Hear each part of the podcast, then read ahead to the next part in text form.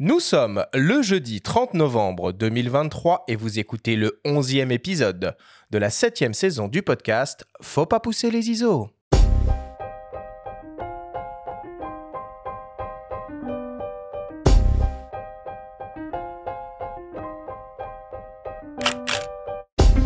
Bienvenue sur Faut pas pousser les ISO, le podcast hebdo pour tous les passionnés de photos et de vidéos.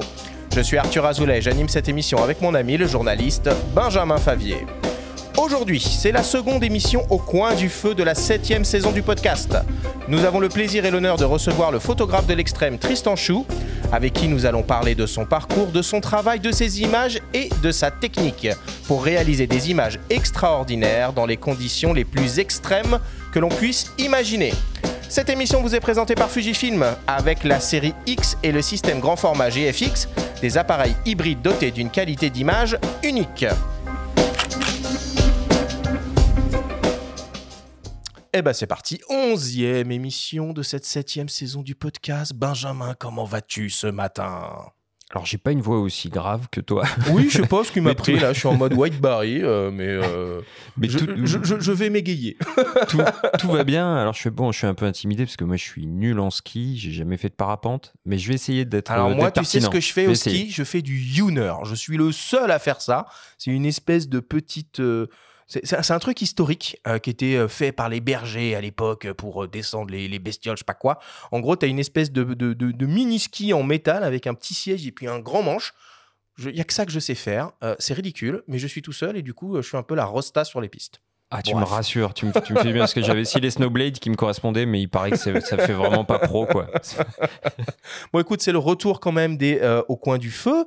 Euh, on a fait une belle série d'émissions euh, très techniques, très matos. voilà, on va se poser un peu plus, un peu plus tranquillement aujourd'hui et on a le plaisir de recevoir pour la première fois à ces micros le photographe Tristan Chou. Bonjour Tristan, merci beaucoup d'avoir accepté notre invitation. Bonjour messieurs, mais de rien, c'est un plaisir d'être avec vous aujourd'hui. Alors Tristan, je vais commencer par te présenter à nos auditeurs. Tu vis et travailles au cœur des Alpes, près d'Annecy. Tu es ce que l'on appelle un photographe outdoor. Tu réalises des images spectaculaires sur les pentes glacées de sports de glisse, mais aussi de parapente ou encore d'engins à deux ou quatre roues. Pour résumer, tout type de sujet lancé à pleine vitesse dans des décors grandioses. Tes photos impressionnent par leur originalité, leur impact, la proximité que tu as par rapport au sujet, car tu aimes les focales très grand angle. Ta patte, c'est aussi une grande maîtrise technique grâce à ton utilisation du flash en mettant en place de véritables studios en plein air. Tu réalises aussi de la photo de paysage, du lifestyle ou bien de nombreux portraits. Parmi tes clients, il y a des marques comme Decathlon, Adidas, Red Bull, Honda ou encore Emporio Armani. Ton travail a déjà été publié dans le National Geographic, Courrier International, Paris Match ou encore GQ. Tu es ambassadeur de trois marques, Fujifilm, Elinchrome et PNY. PNY, tiens, c'était pas une marque de restaurant de burger, ça? Alors moi, je connais leur carte mémoire. je, sais, je déconne. Tristan, euh, pourquoi ton camp de base il est dans, dans les Alpes? Est-ce que tu as des, des, attaches particulières avec, euh, avec la région ou c'est un pur hasard? Alors c'est pas un pur hasard, c'est un choix. En fait, euh, j'ai pas de famille là-bas, mais j'ai été vraiment, je suis tombé sur amoureux des montagnes et du ski au plus jeune âge et c'est devenu assez vite une évidence une fois que j'ai eu fini mes études sur la capitale qu'il fallait que j'aille m'installer là-bas. Bon. Et quand on tape Tristan Chu, on peut tomber sur Tristan euh, le Béchu. Est-ce qu'il y a un mystère autour du nom? Alors, euh, quelle est, le, quelle est la bonne appellation? Ah, c'est un nom d'artiste. C'est exactement ça. Mon vrai nom, c'est Le Béchu, c'est mon nom officiel d'administratif. C'est un nom breton. Mais assez vite, mes amis euh, d'origine anglophone ou française, indépendamment les uns des autres, se sont mis à m'appeler Chu. Ça devait être trop compliqué. Et ça m'est resté. du coup, c'est mon nom d'artiste, voilà. À l'international, ça passe mieux. Ah, pour travailler avec Emporio Armani, ça, ça pète, quoi. Bah, ce qui est marrant, c'est que les gens s'attendent à avoir un asiatique. Euh, et puis, bah non, c'est un hmm. breton. bon, en tout cas, on est vraiment ravis de, de, de t'avoir euh, avec nous. Euh, voilà pour les présentations très rapides aujourd'hui de cette émission. Je vous propose que l'on commence comme d'habitude avec le Flash Actu.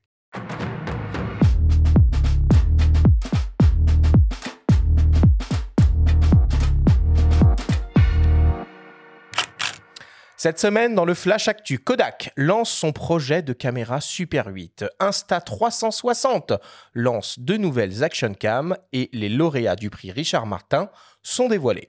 Le Flash Actu vous est présenté par Fox.fr, le site des spécialistes de l'image. Kodak décide finalement de relancer une caméra argentique Super 8. Le projet, pour le moins original, avait vu le jour en 2016 et avait été présenté pour la première fois à l'époque au CES de Las Vegas sans jamais devenir une réalité. Presque dix ans plus tard, la firme semble le remettre sur le devant de la scène avec une version très éloignée, tout du moins en ce qui concerne le tarif, de l'idée de 2016. En effet, à l'époque, la caméra devait être commercialisée autour des 750 dollars et aujourd'hui, le prix annoncé est autour des 5500 dollars. Pour ce prix, on devrait se retrouver avec une belle valise incluant la caméra associée à une optique interchangeable de 6 mm ouvrant à T1.2 en monture C. La caméra propose donc un enregistrement sur film argentique Super 8 et une visée numérique à l'aide d'un écran LCD de 4 pouces ou en HDMI. Cette caméra serait aussi capable d'enregistrer le son sur carte SD grâce à un micro externe connecté en jack 3,5 mm. Il est possible de sélectionner la cadence du film en 24, 25, 18 et même 36 images par seconde avec donc 8 minutes d'enregistrement au maximum. À l'heure actuelle, il est possible de trouver des cartouches Super 8 Kodak en négatif couleur, lumière du jour ou tungstène, en négatif noir et blanc Tri-X et en positif couleur Ektachrome. Très peu d'informations existent sur le prix de développement de ces films pour le grand public. Chaque cartouche est actuellement commercialisée autour des 40 euros. Dans un premier temps, la caméra devrait être commercialisée aux États-Unis. Il n'y a aucune information sur quand elle sera disponible en Europe. Insta360 lance deux nouvelles action cam, les Ace et Ace Pro. Ces deux caméras exploitent un capteur de 48 millions de pixels qui permet de produire des séquences vidéo 6K 30p pour la première et jusqu'au 8K 24p pour la seconde. À noter que le modèle Pro dispose d'un capteur plus grand de 1 sur 1,3 pouces et donc une meilleure performance en basse lumière et une meilleure dynamique. Est associé dans les deux cas un module optique grand angle équivalent 16 mm pour le modèle Ace avec une ouverture de f2.6 et pour le modèle Pro avec une ouverture de f2.4 et une signature Super Sumarit ASPH Leica. Côté slow motion, on retrouve un mode 120p 4K et 240p Full HD. L'IA est au programme avec une puce dédiée qui traite le bruit numérique en temps réel. On retrouve aussi un mode HDR intégré, une stabilisation avec fonction verrouillage de l'horizon 360 degrés.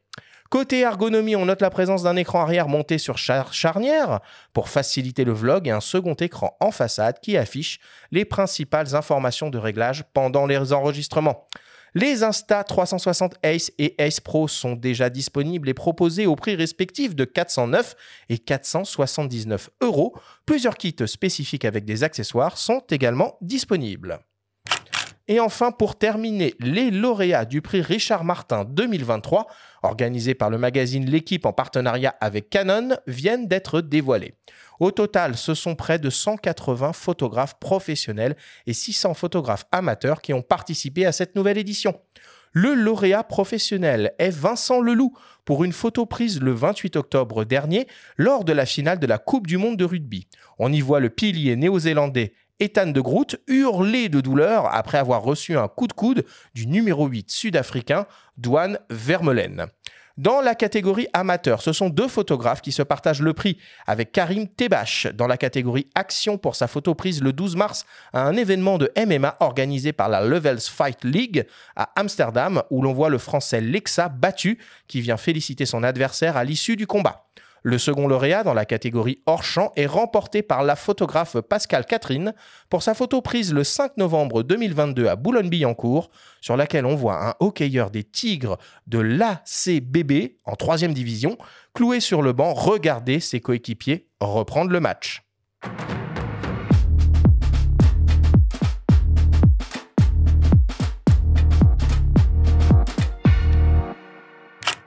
Bon voilà pour l'actu cette semaine. Évidemment, les choses se calment hein, à l'approche euh, à l'approche du mois de décembre. On a eu énormément de grosses annonces de boîtiers d'optique euh, depuis le mois de septembre. Donc là, les choses se, calment un peu. Mais bon, quand même, hein, un petit mot sur cette Kodak Super 8 à 5500 dollars. C'est quand même du délire, non? Oui, euh, perso, je préfère parler du prix Richard Martin. je préfère parler de la, de la photo de sport euh, mise à l'honneur euh, avec, avec ce, ce, très beau prix qui porte le nom d'un photographe du staff de l'équipe décédé d'un cancer en 2020, donc très récemment. Oui. Et cette même année, donc, Franck Séguin, qui est le rédacteur en chef du service photo qu'on a reçu ici, avait créé ce, ce prix de manière collégiale avec, avec tout le service. Euh, et dans son, dans son édito de la semaine dernière, euh, Géraldine Catalano, qui est la rédactrice en chef de l'équipe MAG, a rendu un vibrant hommage euh, à la profession au travers de, de, de, ses portfolios à la fois professionnels et amateurs, et aussi à Agnès Grégoire, qui était la directrice de photo, mhm. qu'on connaissait bien, et qui en a rendu hommage, qui, était, qui faisait partie du jury l'année dernière. Et donc, il y a des ponts qui se créent comme ça entre le petit milieu de, de la photo et à la fois ces, photographes de sport euh, pro et amateurs avec des images absolument dingues. Euh, les portfolios qui ont été publiés dans l'équipe Max sont, fous et la photo primée de Vincent Leloup euh, qui montre ce, visage net dans, une mêlée de, maillots complètement flous et absolument ahurissante.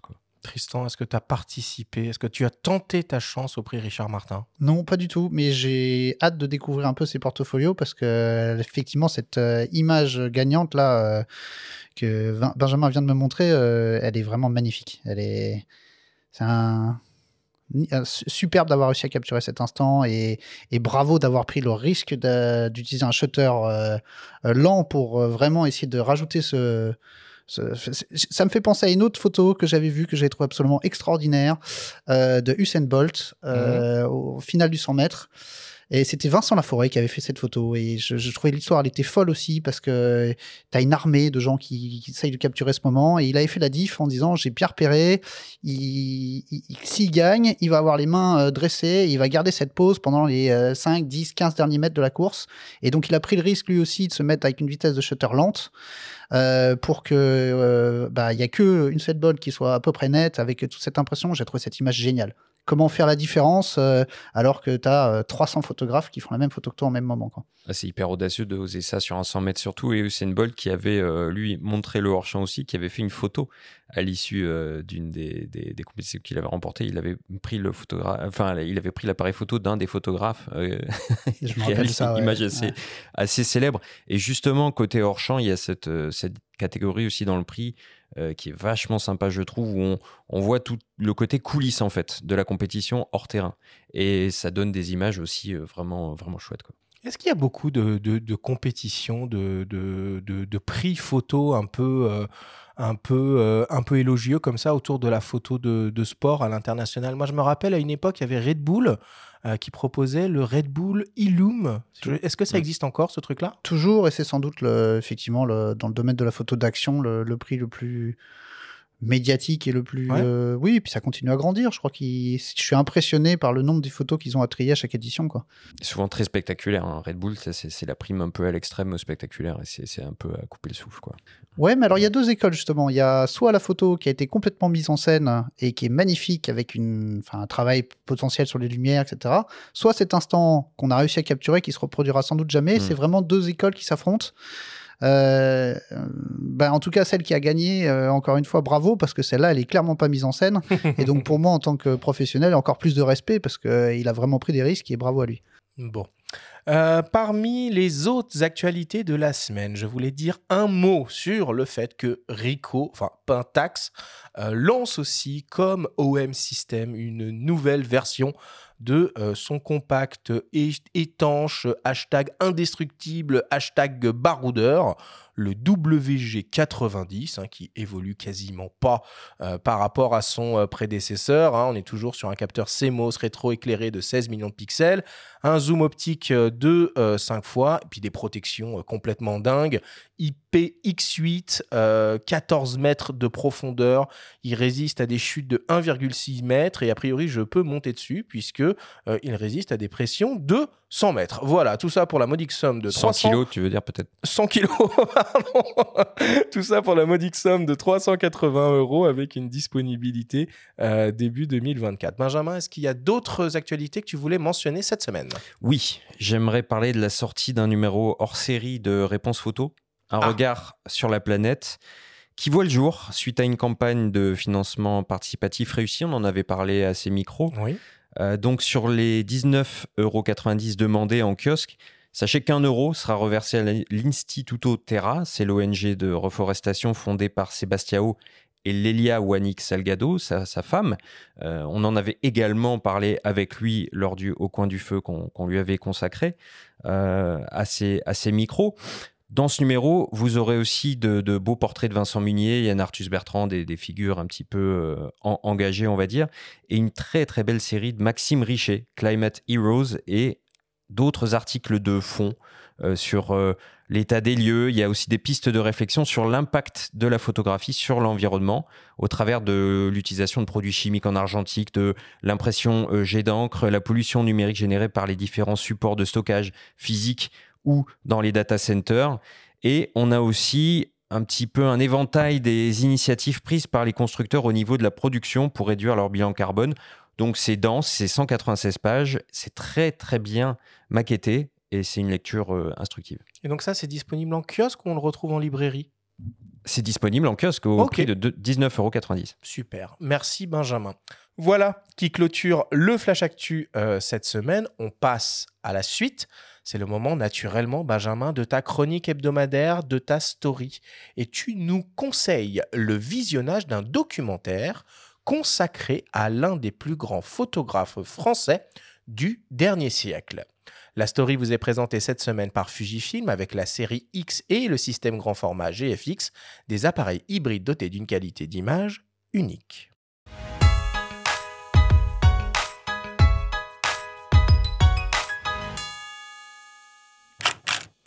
Tout le monde connaît le peintre de la Tour Eiffel, formidable photo de Marc Ribou qui illustre parfaitement à la fois son goût pour la géométrie et une certaine forme de légèreté, un cocktail que ce grand voyageur a constamment su faire varier durant ses 60 années de carrière.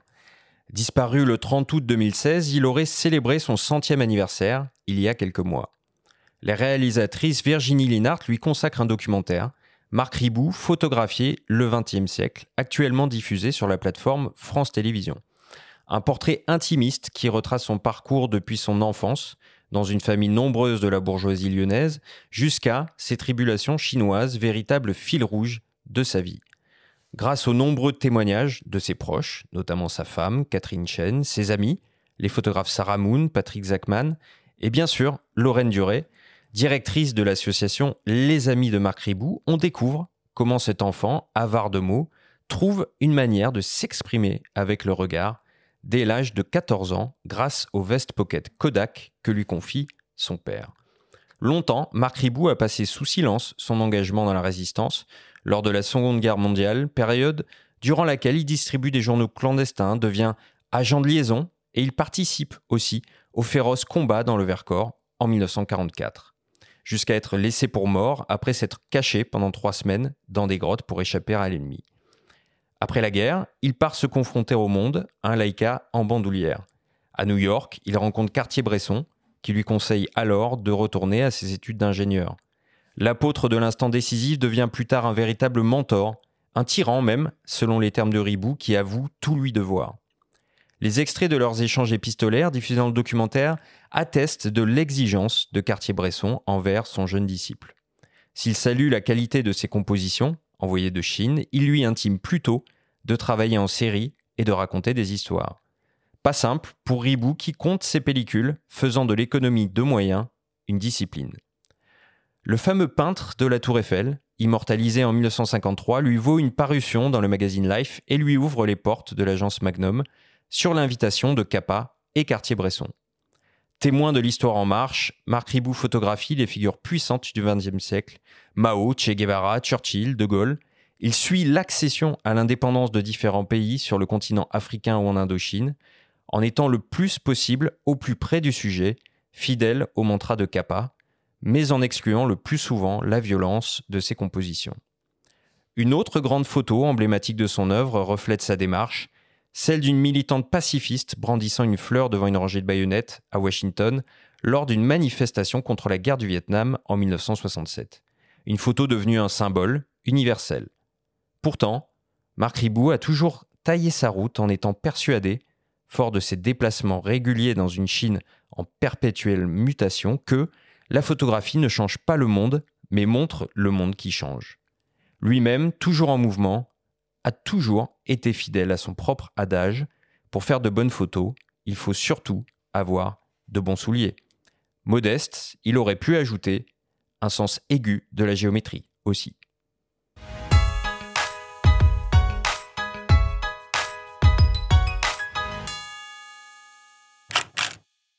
Alors où est-ce qu'on peut le, trouver ce, documentaire? C'est encore dispo euh, Combien de temps? Ouais, ce docu il est, accessible gratuitement sur la plateforme de France TV, hein, qui est une vraie euh, petite mine d'or quand on veut euh, accéder à des documentaires de, qualité gratuit, un peu comme sur Arte, l'application d'Arte. on peut le voir jusqu'au mois de mai. C'est un docu de 52 minutes. qui comporte vraiment beaucoup, beaucoup d'infos, beaucoup de mmh. témoignages. Mmh. Et personnellement, je, je connaissais euh, Marc Ribou, je l'avais même rencontré lorsqu'il avait préparé une expo à la MEP, euh, je crois que c'était en 2011, euh, un, un abécédaire de son œuvre. J'aimais beaucoup ce qu'il faisait, mais je ne savais pas vraiment qui il était, enfin, comment il avait commencé la photographie, etc. D'apprendre tout ça, de, de, voir que son père lui offre son, son premier appareil pour l'aider à s'exprimer parce qu'il n'arrivait pas à le faire au milieu d'une famille nombreuse et tout, c'est très touchant. On apprend vraiment beaucoup de choses et j'ai découvert aussi que c'était vraiment un petit peu l'alter ego de Nicolas Bouvier, qui était un grand écrivain sur l'usage du monde et qui, Marc Ribou, était plutôt le photographe un peu du monde qui est parti euh, au volant d'une Land Rover en 1956 euh, vers l'Orient et qui a découvert la Chine, l'Afghanistan et, qui a passé sa vie à, voyager. Mmh, mmh. Toi, Tristan, tu, tu es un photographe au d'or, tu, tu, voyages euh, évidemment euh, euh, beaucoup. Tu t'identifies un peu à ce côté voyageur, photographe, photographe, voyageur? Ah, c'est une bonne question et je sais pas trop comment je vais y répondre en fait. Ou j'adore voyager, ça c'est indéniable, mais j'aime pas trop être loin de mes enfants. C'est-à-dire qu'au début de tu as mon... bien raison. au début de mon métier, oui, clairement. Euh, tu vois, si je dois aller shooter en Nouvelle-Zélande, ben, avec grand plaisir. Euh. Mais avec le temps, je, j'aime bien voyager, mais sur des missions courtes. Pour, euh, enfin, je, suis ancré. Et je sais que on a un métier, tu sais, qui est un peu chaotique, qui part un peu dans tous les sens. Et moi, ma source d'équilibre, clairement, c'est les enfants. Donc, j'allais dire l'équilibre pour moi, il est là. C'est oui, voyager certes, pour amener des belles images complètement, mais ne pas oublier euh, piano, piano, qui permet de, de continuer d'avancer. Ouais.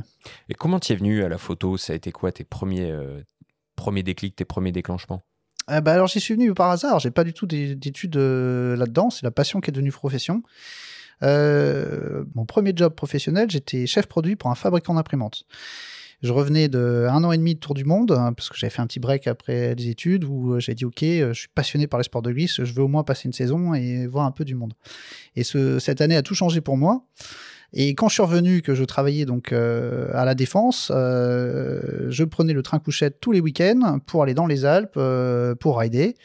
Euh, l'été compris sur les glaciers. Et euh, c'est l'époque où le numérique a débarqué. Je me rappelle, euh, c'était un Kodak de millions de pixels qu'il y avait au boulot et que je, je, partais avec. Je faisais des potos de mes copains en train de rider le week-end. Et puis je pouvais imprimer comme je voulais, donc j'imprimais ça et je l'ai ramené le week-end d'après. Et c'est comme ça que la passion a pris un peu d'importance et est devenue une obsession et j'ai dit ok bah allez je me lance. Est-ce qu'il y a des grands photographes qui t'ont un peu euh, un peu inspiré ou qui t'inspirent toujours d'ailleurs? Ah, c'est une, autre bonne question. C'est-à-dire que j'ai vraiment longtemps été un peu dans mon coin à faire mes trucs, à regarder. Alors, bien sûr, bien évidemment qu'on est euh, forcément inspiré par euh, tout ce qui nous entoure.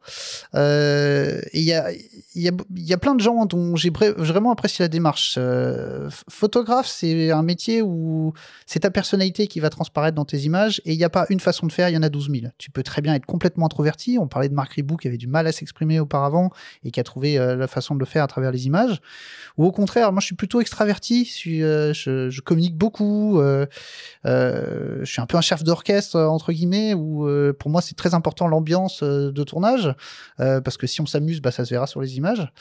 et donc il y a plein de façons de faire en fait, d'arriver à un résultat. Et je respecte absolument toutes les toutes les façons. Et ça me je trouve ça toujours très intéressant de discuter avec des confrères ou avec des photographes pour savoir quel est leur process, comment ils font. Euh, j'ai horreur de, de, parler de technique ou de réciter une fiche technique. Je, préfère parler d'idées et de process. comment résoudre ces problèmes, comment arriver au, résultat. C'est marrant que tu parles de tournage quand tu parles de tes images, mais on va mieux comprendre pourquoi hein, au cours de notre discussion. ok, bon, on, va terminer la, la, story là-dessus. Merci Benjamin. Et puis, je le rappelle, foncez euh, voir ce, ce très beau documentaire sur le photographe euh, Marc, euh, Marc Ribot. On fait une petite pause, une petite respiration avant d'attaquer notre grande discussion au coin du feu avec toi, Tristan Chou. On revient dans quelques secondes après une courte publicité. Photographe de sport, d'action, nous avons les boîtiers qu'il vous faut. Explorez le potentiel incroyable des appareils photo Fujifilm X et GFX. Moi, j'ai choisi l'hybride compact Fujifilm X-T5 pour sa rafale. 20 images par seconde et un autofocus de dernière génération. Sans oublier la reconnaissance des sujets qui utilisent la technologie Deep Learning avec l'intelligence artificielle. Le tout sans compromis sur la définition, 40 mégapixels et la qualité d'image grâce au capteur X-Trans CMOS 5HR 5e génération. Bon choix, moi c'est le nouvel appareil grand format Fujifilm GFX 102 que j'utilise. Quelle expérience ultime C'est sidérant d'obtenir des fichiers de 102 mégapixels avec un mode rafale de 8 images par seconde. Mes tirages sont magnifiques, c'est une autre dimension. Et vu la gamme d'objectifs Fujinon compatibles avec ces hybrides Fujifilm, on a l'embarras du choix. Difficile de ne pas se montrer créatif avec une conception et une qualité optique exceptionnelle sur le piqué et la colorimétrie. Découvrez les boîtiers Fujifilm des gammes série X et GFX. Ils sont uniques. Plus d'infos sur fujifilm-x.com. Nous sommes de retour dans Faut pas pousser les ISO avec le photographe Tristan Chou pour cette grande discussion au coin du feu. Alors pour commencer, nous allons nous pencher sur les qualités requises pour exercer ton métier, à savoir photographe outdoor. Jean-Clément Lelard, réalisateur, un des associés de la société Blue Max Media, nous explique pourquoi ton profil est si précieux lorsqu'il s'agit de réaliser des prises de vue pour le moins acrobatiques on est une société de production audiovisuelle, donc on, nous demande euh, de proposer des photographes. Donc, euh, on est amené souvent à proposer, voilà, euh, plusieurs profils de photographes, entre autres Tristan pour pour beaucoup de choses outdoor. Donc, ça peut être du ski, ça peut être du parapente, mais aussi pour du deux roues, voilà, de la, de la moto, pour une marque en particulier. Ces compétences de l'outdoor l'ont aussi amené sur ce genre de tournage parce que faut savoir que lorsqu'il faut qu'on shoote de la moto, bah, c'est souvent aussi en extérieur. Ça demande aussi, comme encore une fois, des compétences particulières parce que quand il faut se retrouver euh, euh, sur une moto, euh, retourner à l'arrière à 110 km/h dans des cols pour pouvoir prendre des, photos, c'est voilà, c'est particulier et pas tout le monde peut le faire. Et lui, sait le faire. C'est vrai que finalement, quand on regarde euh, tes images, euh, c'est des images qui, euh, qui touchent évidemment les amateurs de photographie, les amateurs de photos de sport, mais pas que. ça touche aussi le, le, grand public. et c'est vrai que souvent, on peut se dire, putain, mais c'est qui les gars qui font ce genre d'image totalement extraordinaire? Et comment on fait pour devenir le gars qui fait ces images-là? Comment on fait, Tristan, pour devenir photographe outdoor comme toi? Ah, encore une fois, je pense qu'il n'y a pas une façon de faire, il y en a plein. Euh, moi, c'est vraiment des rencontres, c'est ma passion. C'est-à-dire que la passion pour les montagnes qui m'a attiré dans les Alpes. Et donc, euh, j'aime bien les activités outdoor. Et donc, naturellement, c'est ce que j'ai commencé à photographier. Et puis, bah, après, rencontres, euh, projets, enthousiasme. et j'adore shooter des trucs que j'ai pas l'habitude. Si tu shootes des domaines que tu connais, que tu maîtrises, tu vas être à 70%. Tu connais tes angles, tu connais ce qui marche, tu as l'expérience. tu vas pas te pousser vraiment. Enfin, toute proportion gardée, bien sûr. Alors que si tu shootes une nouvelle discipline, bah là, tu es tout de suite beaucoup plus euh, ben, en dehors de ta zone de confort. Et en dehors de ta zone de confort, bah, du coup, tu vas aller chercher, tu vas creuser, tu vas euh, essayer d'autres choses. Et, euh, et j'adore puiser dans une discipline pour aller la mettre dans une autre un truc tout bête, par exemple, moi, mon, mon expertise sur, euh, sur euh, la, gestion de la lumière euh, et puis sur beaucoup d'aspects techniques de la photographie, elle est venue de la photographie d'intérieur, d'hôtel, de chambre de luxe. Alors tu dis, waouh, c'est aux opposés de la photographie mmh, outdoor. Mmh. Ouais, mais là, tu peux pas te permettre sur ce genre de photo d'avoir un flou artistique, d'émotion, etc. Là, il faut vraiment une perfection technique. Et ben, je vais dire, cette perfection, en tout cas, ça m'a permis, euh, j'allais dire, de, mettre quelques outils dans mon sac euh, euh, que j'ai pu ressortir sur d'autres sur d'autres disciplines. Et j'adore faire ça, tu vois, d'aller puiser quelque chose dans un autre. C'est, j'ai vraiment le sentiment qu'en fait, on est un architecte et que le meilleur outil qu'on a, c'est pas ton appareil, quelle que soit la fiche technique, c'est ton cerveau et comment tu vas aller puiser dans ton expérience, compétences, savoir réagir à ce qui est autour de toi pour aller prendre la bonne décision pour essayer de ramener le cliché, quoi. Comment tu la définirais, cette activité de, photographe outdoor aujourd'hui? Qu'est-ce que ça brasse? Parce qu'en fait, on a l'impression que ça brasse plein d'univers différents. Alors complet. Alors il y a des gens qui sont ultra spécialisés. Euh, tu as des photographes, par exemple, qui sont vraiment spécialisés dans le culinaire. Ça n'a rien à voir avec l'outdoor. Euh, et il y a des photographes qui sont spécialisés dans les montres. Et il y a des photographes qui sont spécialisés dans l'outdoor. Et, bien sûr, c'est de la photographie, mais c'est vraiment des métiers qui sont complètement différents. Et j'allais dire, au sein de la, photographie outdoor, euh, il y a encore plein de sous-familles. Il y a des gens qui sont ultra spécialisés dans le vélo, d'autres plutôt dans le ski, etc. Alors, c'est ce que je vous disais juste avant. Moi, j'aime bien justement ne pas trop me spécialiser, même si j'ai cette, étiquette outdoor, euh, parce que j'adore justement passer d'une discipline à l'autre. J'ai horreur de la routine et je trouve c'est super rafraîchissant de, de, pouvoir shooter des trucs différents. Et puis il y a des histoires de rencontres. C'est que euh, mes photos, c'est toujours euh, avec quelqu'un. Au minimum, on est deux. C'est-à-dire le sujet que je photographie et moi. Et ça arrive qu'on soit beaucoup plus que ça. Et j'adore ce travail d'équipe. Moi, en grandissant, en vieillissant, ça fait 18 ans que je suis pro maintenant. Je me rends compte que ce que vraiment qui m'anime et que j'adore, c'est ces relations humaines en fait. C'est ce travail d'équipe, de comment mettre en place euh, toutes les énergies et d'optimiser, j'allais dire, l'enthousiasme de tout le monde pour arriver au résultat final. Bon, évidemment, tu, tu, photographies beaucoup de, de, de, sports extrêmes. Euh, pour réussir à faire ces images, il faut comprendre le sport, il faut euh, l'anticiper. Et est-ce qu'il faut le, le pratiquer? Est-ce que tu es adepte de tous les sports que tu photographies? Alors oui et non. C'est-à-dire que oui, clairement, ce qui m'a amené là-dedans, c'est vraiment parce que moi, j'avais une passion pour la glisse. J'adorais le snowboard, j'adorais le ski, donc c'est ce que j'ai commencé à photographier. Et puis ensuite, je suis tombé fou amoureux de, du parapente, et donc euh, euh, logiquement, toutes les activités aériennes euh, ont suivi. Donc évidemment, tu es toujours plus j'allais dire fort ou en tout cas plus à l'aise dans les domaines que tu maîtrises. Mais ceci dit, c'est encore une fois une question d'adaptabilité et d'expertise. C'est-à-dire que quand je shoote une discipline que j'ai pas l'habitude, moi j'ai beaucoup d'échanges avec les, athlètes, avec les gens avec qui je photographie, parce que euh, c'est absolument capital pour moi que euh, l'athlète valide l'image. Pas juste toi en disant Oh, j'adore la lumière, j'adore la composition. Oui, mais si l'attitude au niveau sportif, elle n'est pas validée par l'athlète, ta photo, elle, va, elle vaut rien. Et donc, forcément, ça veut dire qu'il faut échanger beaucoup.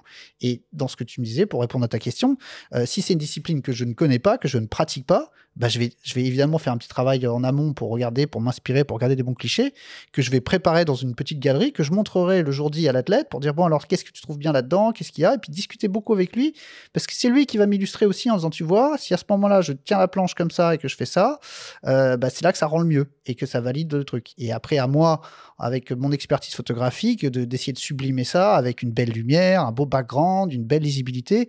C'est vraiment un travail d'équipe. Oui, ça suppose une certaine ouverture d'esprit, de ne pas être arrêté sur, euh, sur ses idées. Est-ce que ça veut dire aussi que si tu découvres une discipline, par exemple, tu la pratiques, tu vas l'envisager autrement d'un point de vue photographique? Tu vas avoir 12 idées qui vont venir? Ouais, c'est vrai. Tu parlais de 12 idées qui vont venir. Ça, c'est euh, un métier créatif. Donc, c'est ça aussi qu'on cherche. C'est cette avalanche d'idées qu'il faut gérer. Euh, il y a des idées qui sont faciles à mettre en œuvre et il y a des idées beaucoup plus complexes. Euh, et ça dépend des projets. Si tu es sur un projet commercial, qui est quand même euh, l'écrasante majorité de mes revenus vient de ces shoots commerciaux pour des marques, c'est pas du tout la même chose que ces shoots perso que j'adore faire euh, aussi, où ça nous est arrivé d'avoir une semaine de réflexion, deux jours de de, de, de, travaux pour essayer de réaliser la photo, puis des fois on n'y arrive pas. Mais c'est ce process finalement qui est un peu comme une, une, drogue, une drogue addictive, parce que mmh. c'est c'est la création quoi. Et alors, du coup, euh, euh, comment est-ce que tu définirais une, euh, une image réussie, une image dont tu es, es satisfait? Et peut-être même, du coup, quel serait le plus beau compliment qu'on puisse te faire sur une, sur une photo? Ah, intéressant. S'il y a deux choses, il y a effectivement le. moi, je fais des photos, je pense pas pour avoir un feedback des gens qui me disent ta photo est bonne. Bien sûr que ça fait très plaisir, hein, ça, il n'y a pas de débat, c'est hyper euh, enrichissant et valorisant d'avoir un feedback positif sur ton travail. Mais je pense que je vais surtout chercher, euh, euh, moi, cette, cette excitation intellectuelle, cette, ce process qui fait que on, on, résout des problèmes et, et, au final, on arrive à plus ou moins à, à, à, à on arrive plus ou moins à réaliser l'image qu'on avait imaginée. Et des fois, c'est pas exactement ce que tu avais pensé. Donc, pour répondre à ce que tu disais, Benjamin, peut-être que ce que j'aime bien dans la photographie outdoor, c'est le fait que tu maîtrises jamais tout. Il faut forcément être adaptable, il faut forcément pouvoir euh, euh, ne pas être fermé parce que peut-être que ton image magnifique, euh, c'est pas celle que tu avais pensée. Et tu vois, j'ai quelques hmm. principes comme ça, et un des principes, c'est athlète motivé, il faut y aller. Si toi tu le sens pas, tu sens pas trop l'image, mais que le gars que tu photographies, lui, il est surmotivé, qui dit tiens ça va bien rendre, faut le faire parce que par expérience ça rend souvent bien. Alors ça c'est euh, vachement intéressant parce que on pense un petit peu tout le contraire quand on voit tes images. On a l'impression que c'est la maîtrise qui va plutôt euh, primer sur, euh, tu vois, sur, le, sur le reste et que la tête va attendre que toi tu sois prêt avec tes flashs, etc. pour se lancer. Parce que les flashs font quand même partie intégrante de ton, boulot. Et justement, euh, l'utilisation des flashs, on va, euh, en parler. Euh, toi, tu es quelqu'un qui n'hésite pas à monter de véritables studios à l'extérieur, en plein air et même en vol. Michael Régnier, président de ITW Wings, une marque de voile de parapente, fait appel à tes services et il se souvient d'une image prise en parapente au flash déporté qui a demandé beaucoup de patience. On l'écoute. On s'est rencontrés euh, d'une part parce qu'on était voisins, puis on était animés de la même passion qui était le, parapente.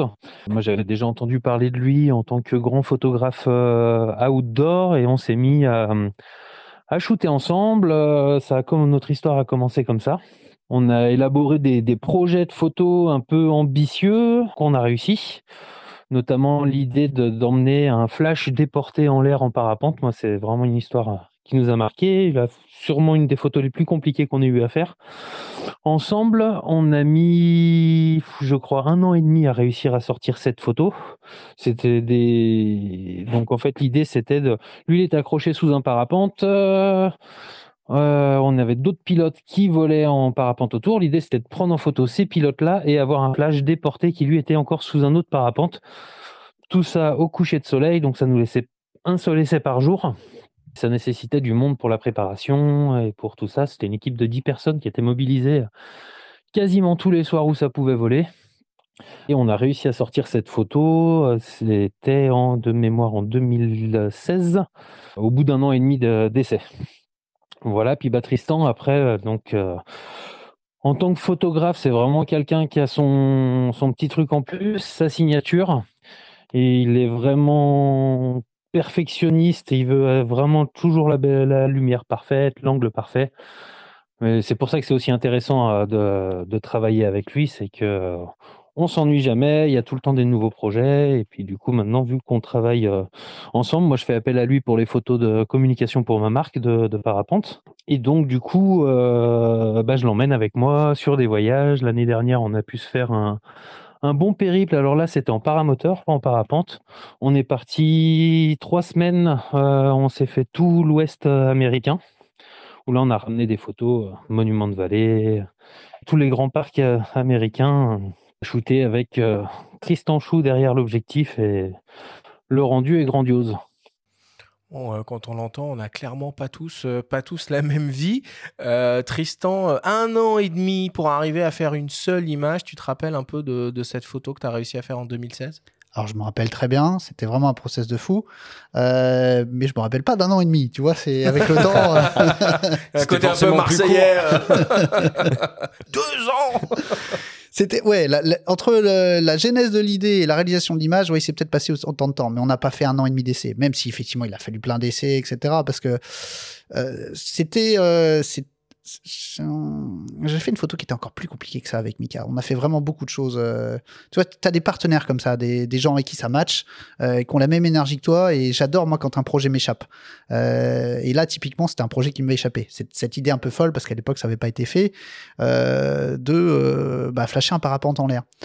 Et comme disait Mika, il a fallu, euh, il a fallu euh, mettre pas mal de compétences et de gens sur cette euh, histoire parce que bah, il fallait monter, il fallait vraiment, bon, alors il fallait qu'il y ait le- la belle lumière parce qu'on mettait tellement d'efforts que on shootait au coucher le soleil. Essaye Et- de nous la décrire un peu cette image, euh, qu'on qu'on s'imagine un peu la, la folie de, de- de la prise de vue. Euh, bah accrochez-vous alors, parce que euh, on, on y est peut-être pour un moment. Je vais essayer de faire court. Euh, en fait, l'idée, on avait donc ce background. Euh, moi, j'habite à Annecy, au bord du lac, qui est un des hauts lieux mondiaux du, du parapente. C'est pour ça d'ailleurs que je suis tombé dans le parapente, c'est un habitant là-bas. Et on a cette, euh, ce, lac à nos pieds qui est vraiment une, une vue euh, extraordinaire et qui, euh, le lac, il est en forme de S. Et euh, nous, photographes, on adore les S parce que ça fait des lignes directrices fantastiques. Et donc, on a ce background, on a cette, cet endroit qui vraiment fait l'écrin déjà pour la belle photo de paysage, même sans mettre le parapente. Et dans l'idée, c'est qu'on voulait mettre un parapente dedans, et pas juste un parapente qui vole tout droit. On voulait mettre un parapente en train de faire une manœuvre. Et en discutant avec les pilotes, ce que je vous disais tout à l'heure, on échangeait, on disait, OK, quelle est la figure en parapente qui pourrait être euh, la plus emblématique pour nous euh, volants, et qui soit aussi, euh, qui rendrait bien photographiquement. Et on est arrivé sur l'idée que c'était un décrochage qui nous allait bien. Alors, décrochage, c'est une action où, en fait, tu viens tellement freiner ta voile, et si tu le fais de manière dynamique, elle part vraiment en arrière. C'est-à-dire que ça se décroche complètement, elle devient chiffon et tu tombes un peu en arrière. Euh, c'est une manœuvre de vol euh, qui a l'air un peu extrême comme ça, mais qui finalement, quand tu pratiques, est aussi ta position reset. Si vraiment tu as un problème, tu as un incident, c'est la manœuvre à faire pour remettre ton parapente à zéro. Mais c'est quand même une manœuvre un peu engagée parce que ça peut mal se passer. Donc, faut vraiment le faire avec des gens qui maîtrisent. Et là, en l'occurrence, il fallait, pour que la photo marche, euh, qu'on décolle en biplace. C'était en biplace avec deux personnes en des vols tandem, parce qu'on avait si en solo, c'était absolument ingérable. Et donc, le premier biplace, bah, il emmène le photographe. Euh, le deuxième biplace, il emmène le gars qui tient le flash. Et ensuite, il nous faut un ou plusieurs pilotes, idéalement plusieurs, parce que le, moment pour faire la photo est vraiment très, très, très, très court, euh, pour servir de modèle. Et quand je disais qu'il est très court, c'est que euh, le parapente pour décoller au coucher du soleil, c'est souvent pas un bon moment, parce que c'est le moment où en fait il y a une activité cabatique, ça veut dire que le vent, au lieu de monter, euh, se met à redescendre de la montagne, et donc du coup tu l'as dans ton dos, ce qui complique complètement le process de décollage. Pour que la photo elle marche, il faut qu'on soit tous en l'air au même moment. Parce que le vol, à ce moment-là de la journée, il dure que 5 minutes, allez, euh, 7 minutes. Et s'il y a un de nous qui rate le décollage, la photo est morte. Donc il faut qu'absolument tout le monde décolle en même temps, avec dans un process un peu plus compliqué, que ce- on se cale très vite en l'air, et puis qu'ensuite on arrive à réaliser la, la figure au bon endroit pour que ça rentre bien, que le flash euh, ait la bonne puissance, etc. D'où la, complexité que Mika évoquait. Mmh. Et il nous a fallu pas mal d'essais. Mais ce que j'ai adoré quand je vous disais que le projet m'a échappé, c'est que au final, euh, j'étais fatigué parfois, j'avais pas envie. Bah non, il y avait cette espèce de groupe qui s'était créé, cet enthousiasme pour aller créer, pour essayer d'aller faire cette image. Et alors c'est ce soir, on monte. euh, un tel a prévu la navette euh, parce qu'il faut aussi des moyens logistiques pour tout ça. Et quand je vous disais que j'adorais ça, c'est que je me retrouvais dans la navette, euh, euh, plutôt euh, entraîné par l'é- l'énergie du groupe que moi qui portais le projet sur mes épaules. Et ça, j'adore ces moments-là où le projet m'échappe. Bon. Du coup, euh, le flash, on le comprend, c'est un peu ta, c'est un peu ta signature. Alors évidemment, c'est un, un subtil mélange entre la lumière naturelle et la lumière artificielle euh, du flash que, que, que tu utilises. C'est quoi comme type de modèle de flash que tu, que tu prends euh, en l'air et pas que? Alors, bah, alors les flashs, euh, oui, complètement. J'adore ça. J'adore jouer avec la lumière, mais pas que. Je fais quand même aussi énormément de, photos en lumière naturelle. Euh, je fais pas du flash pour faire du flash. Je fais du flash pour avoir une belle lumière.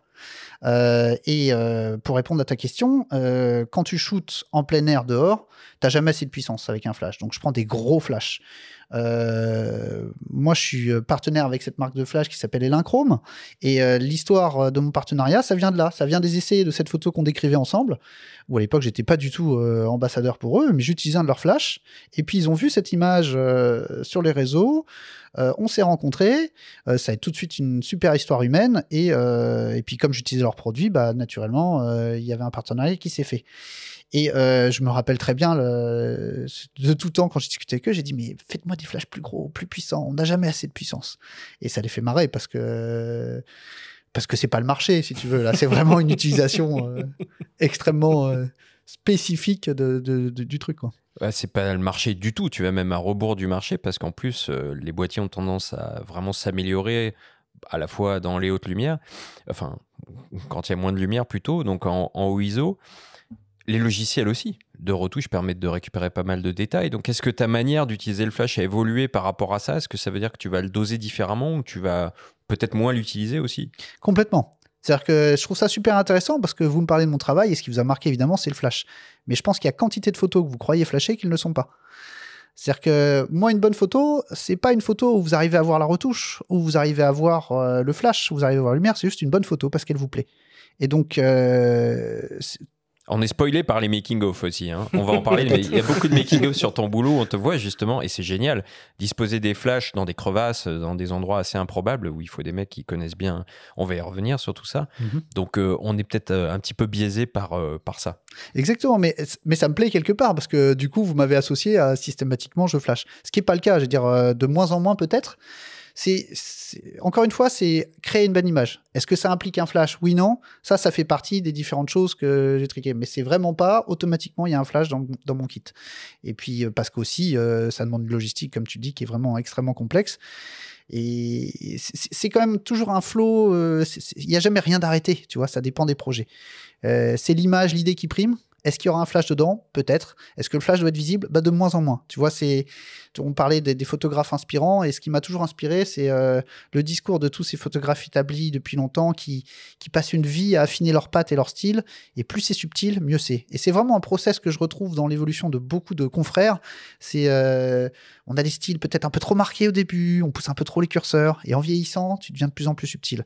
Et c'est moi j'aime bien quand euh, les gens me parlent en disant c'est une bonne image, pas en me disant ah je vois que tu as mis un flash là, que tu as fait ci, etc. Parce que ça veut dire que j'ai pas fait le truc comme il faut parce que euh, l'idée, c'est juste tu aimes l'image, pas euh, tu vas étudier la technique. Il y, a un, domaine euh, dans lequel il y a énormément d'évolution sur ces, sur ces dernières années qui peut être très utile, j'imagine, pour faire des photos de l'extrême outdoor comme tu fais. Alors, soit pour t'aider dans un éventuel éclairage au flac, soit même au niveau de, la prise de vue. Je repense à ton histoire de, parapente avec plein de pilotes, plein de machins, plein de trucs. T'as jamais été tenté par le drone? Oh si, clairement, là ça fait partie des outils. C'est un métier qui est en constante évolution, la photographie. Il y a des révolutions techniques ou technologiques euh, tout le temps. Le drone c'en est une, et complètement. C'est-à-dire que ça permet d'accéder à des points de vue qu'on n'aurait pas sinon. Moi perso, je préfère y être. C'est-à-dire que j'ai cette appétence pour être en l'air. Donc euh, j'aime bien voler, j'ai pas de problème à être suspendu sous un parapente en marche arrière. Euh, vraiment, c'est un élément dans lequel je suis à l'aise. Donc je préfère être moi derrière le viseur que d'avoir un drone qui va. Mais ça n'empêche pas que je l'utilise quand même, bien sûr. Et puis, euh, c'est pas non plus la même utilisation. Un drone, il va être limité à 500 mètres sol. Euh, si on fait des photos en parapente, euh, en paramoteur avec Mika, on, des fois on part pendant deux heures et demie et on va être à 3500 mètres sol. Là, tu peux pas mettre un drone là, on est quoi. Mmh. Oui, mmh. surtout que toi, tu aimes bien être au plus près de l'action. On le voit sur justement les making-of. Est-ce que tu peux nous décrire un petit peu ce qu'il y a dans ton sac photo? Quand tu pars en shooting tout simplement, ou tiens, pour aller réaliser euh, cette image euh, en l'air euh, d'un parapente en train de, décrocher? Alors le sac photo, effectivement, il est complètement variable et il est adapté à, aux problématiques de, shooting. Là, pour cette image-là, il y a juste un boîtier et une optique, parce que je peux pas prendre le sac. donc là, en l'occurrence, c'était un grand angle avec un boîtier plein format et la télécommande du flash. J'allais dire de quand je sais pas trop, j'aurais tendance à favoriser des optiques euh, fixes. Euh, parce qu'une optique fixe, ça t'oblige à marcher, ça t'oblige à bouger. Et donc tes images, elles sont meilleures. Elles sont pas meilleures parce que le fixe est meilleur. Alors oui, ça l'est. C'est souvent euh, un optique fixe, souvent un peu moins cher qu'un zoom. Et puis on sait souvent dans les tests comparatifs, etc. Machin, on s'aperçoit que c'est un peu meilleur. Mais c'est pas vraiment ça pour moi la quintessence même de pourquoi j'aurais dit utiliser un objectif fixe plutôt qu'un zoom. C'est simplement que le fixe t'as pas le choix, tu vas être obligé de marcher pour avoir ton cadrage. Et à partir du moment où tu marches et tu te déplaces, tu améliores tes photos. C'est un truc tout bête, mais dans 90% des cas, quand tu arrives, tu dis Ah, elle est là mon angle, elle est là ma photo. Si tu as le temps, si tu as l'énergie et la volonté de marcher autour de ta scène et de truc, tu trouveras un angle qui est meilleur. Et bah, typiquement, si tu as un, objectif fixe, il va t'obliger à marcher. Et donc, ta photo sera meilleure. Alors, depuis, euh, depuis 2016 à peu près, tu es euh, ambassadeur euh, Fujifilm. Euh, tu peux nous, nous, raconter un peu euh, bah, comment tu as rencontré Fujifilm et finalement ce qui te, ce qui te plaît dans leur, euh, dans leur système? tu bosses avec le système X, donc avec les capteurs APS-C Alors, je travaille avec les deux systèmes, avec le X et le Et le GFX. GFX aussi. Ah, Ok. je suis tombé fou amoureux de cette qualité d'image, c'est un truc de fou. Euh, mais avant, pour répondre dans l'ordre à ta question, euh, mon histoire avec Fuji, c'est comme beaucoup d'autres histoires, c'est une histoire humaine. Euh, et je me rappelle, c'est à l'époque du, du boîtier XT2, Fuji avait besoin d'un photographe d'action pour mettre en avant ce nouveau boîtier qui avait vraiment une dimension action, qui n'était pas forcément euh, euh, trop le cas sur les boîtiers de précédents. Et puis, bah, les réseaux sociaux ont fait que euh, ils ont vu mon travail, ils m'ont contacté et m'ont proposé de, de shooter la campagne pour le XT2. Alors, euh, bah, un projet comme ça, évidemment, super oui, enthousiaste. oui, direct. ouais. Et puis, bah, histoire humaine, j'ai adoré la façon dont Fuji m'a contacté et, m'a- discuté avec moi. Ils sont pas du tout venus vers moi en disant on est les cadors du game, on fait les meilleurs appareils, etc. Au contraire, ils étaient mais humbles comme tout. Encore une, histoire humaine. Hein. Euh, ils disent nous, on est outsiders, nous, on a vraiment une, âme sur nos, produits euh, où euh, les gens, bah, soit ils aiment, soit ils aiment pas. Et c'est vrai que moi, je connaissais pas vraiment Fuji. Je connaissais bien sûr de nom, mais je connaissais pas leur boîtier avant ça. Et en, en me renseignant un peu, ça m'avait marqué à quel point, euh, dans un milieu où il y a tellement de fans dans la photo, où vraiment les gens ils sont, ils sont, sont prêts à, à- à- tuer père et mère pour défendre leur- leurs idées, de voir à quel point les, les gens, euh, les utilisateurs de Fuji étaient passionnés par la marque. Et donc ça, ça m'a dit, tiens, c'est intéressant que les gens soient aussi passionnés euh, par ces boîtiers. Et donc quand j'ai eu l'occasion de jouer avec, bah, je suis tombé amoureux euh, vraiment de l'ergonomie. Tu vois, j'ai bien aimé parce qu'ils m'ont rien obligé du tout. Ils m'ont dit, écoute, il y a ce projet-là, nous, on voudrait que tu viennes et que tu essayes le boîtier. Euh, écoute, si ça se passe bien, euh, pourquoi pas réfléchir à un partenariat ensemble, etc. Mais vraiment, tu vois, ils m'ont obligé à rien, ils m'ont pas du tout obligé de, de changer de crèmerie, entre guillemets. Ils m'ont dit, t'essayes, tu vois. Et moi, à l'époque, j'avais vraiment besoin euh, d'avoir des capteurs euh, qui soient bons. Si tu veux, j'ai commencé par- sur des Canon, euh, je me suis fait mes armes dessus, j'ai adoré.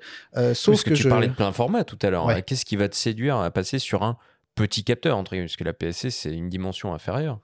Alors moi, APS-C, plein format, moyen format, je m'en fous. Vraiment, Hmm. c'est c'est pas ça le, le critère. C'est plus, euh, est-ce que c'est euh, tous les boîtiers maintenant de toutes les marques, ils sont fous maintenant? Je veux dire, on a des outils pour créer, c'est incroyable quoi.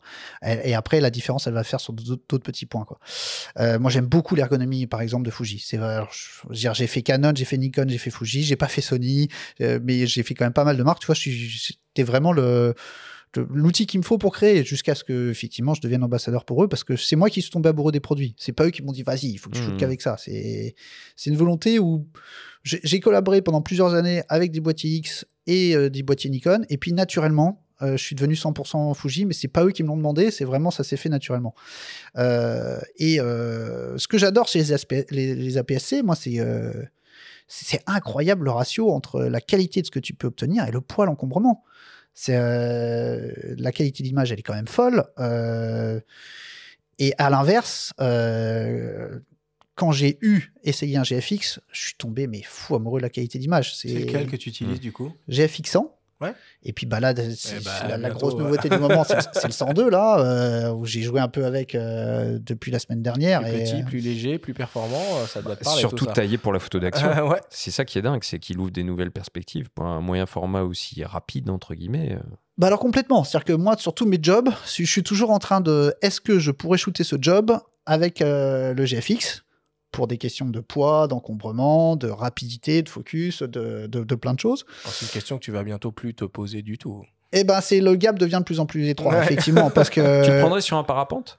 Ah mais je le- je- ça fait des années que je le prends déjà, bien Ah ouais. avant qu'il sorte ça. euh, euh, le GFX n'était pas un boîtier d'action, comme Ouais. n'était pas la série X avant. La boîtier, la série X est devenue une série euh, action. Le GFX est maintenant un boîtier d'action. Et euh, c'est-à-dire que je, je contournais entre, entre guillemets les limites de, du GFX euh, en m'adaptant. Et là, je veux dire, c'est c'est incroyable. C'est ce que j'attendais depuis toujours, à savoir qu'ils nous mettent un autofocus aussi performant. Ouais. C'est fou d'avoir cette qualité d'image avec un autofocus pareil. Et puis maintenant une rafale. C'est-à-dire Mm. que pour euh, la photo d'action, c'est bien d'avoir une grosse rafale pour essayer de capturer ce moment, tu vois vraiment.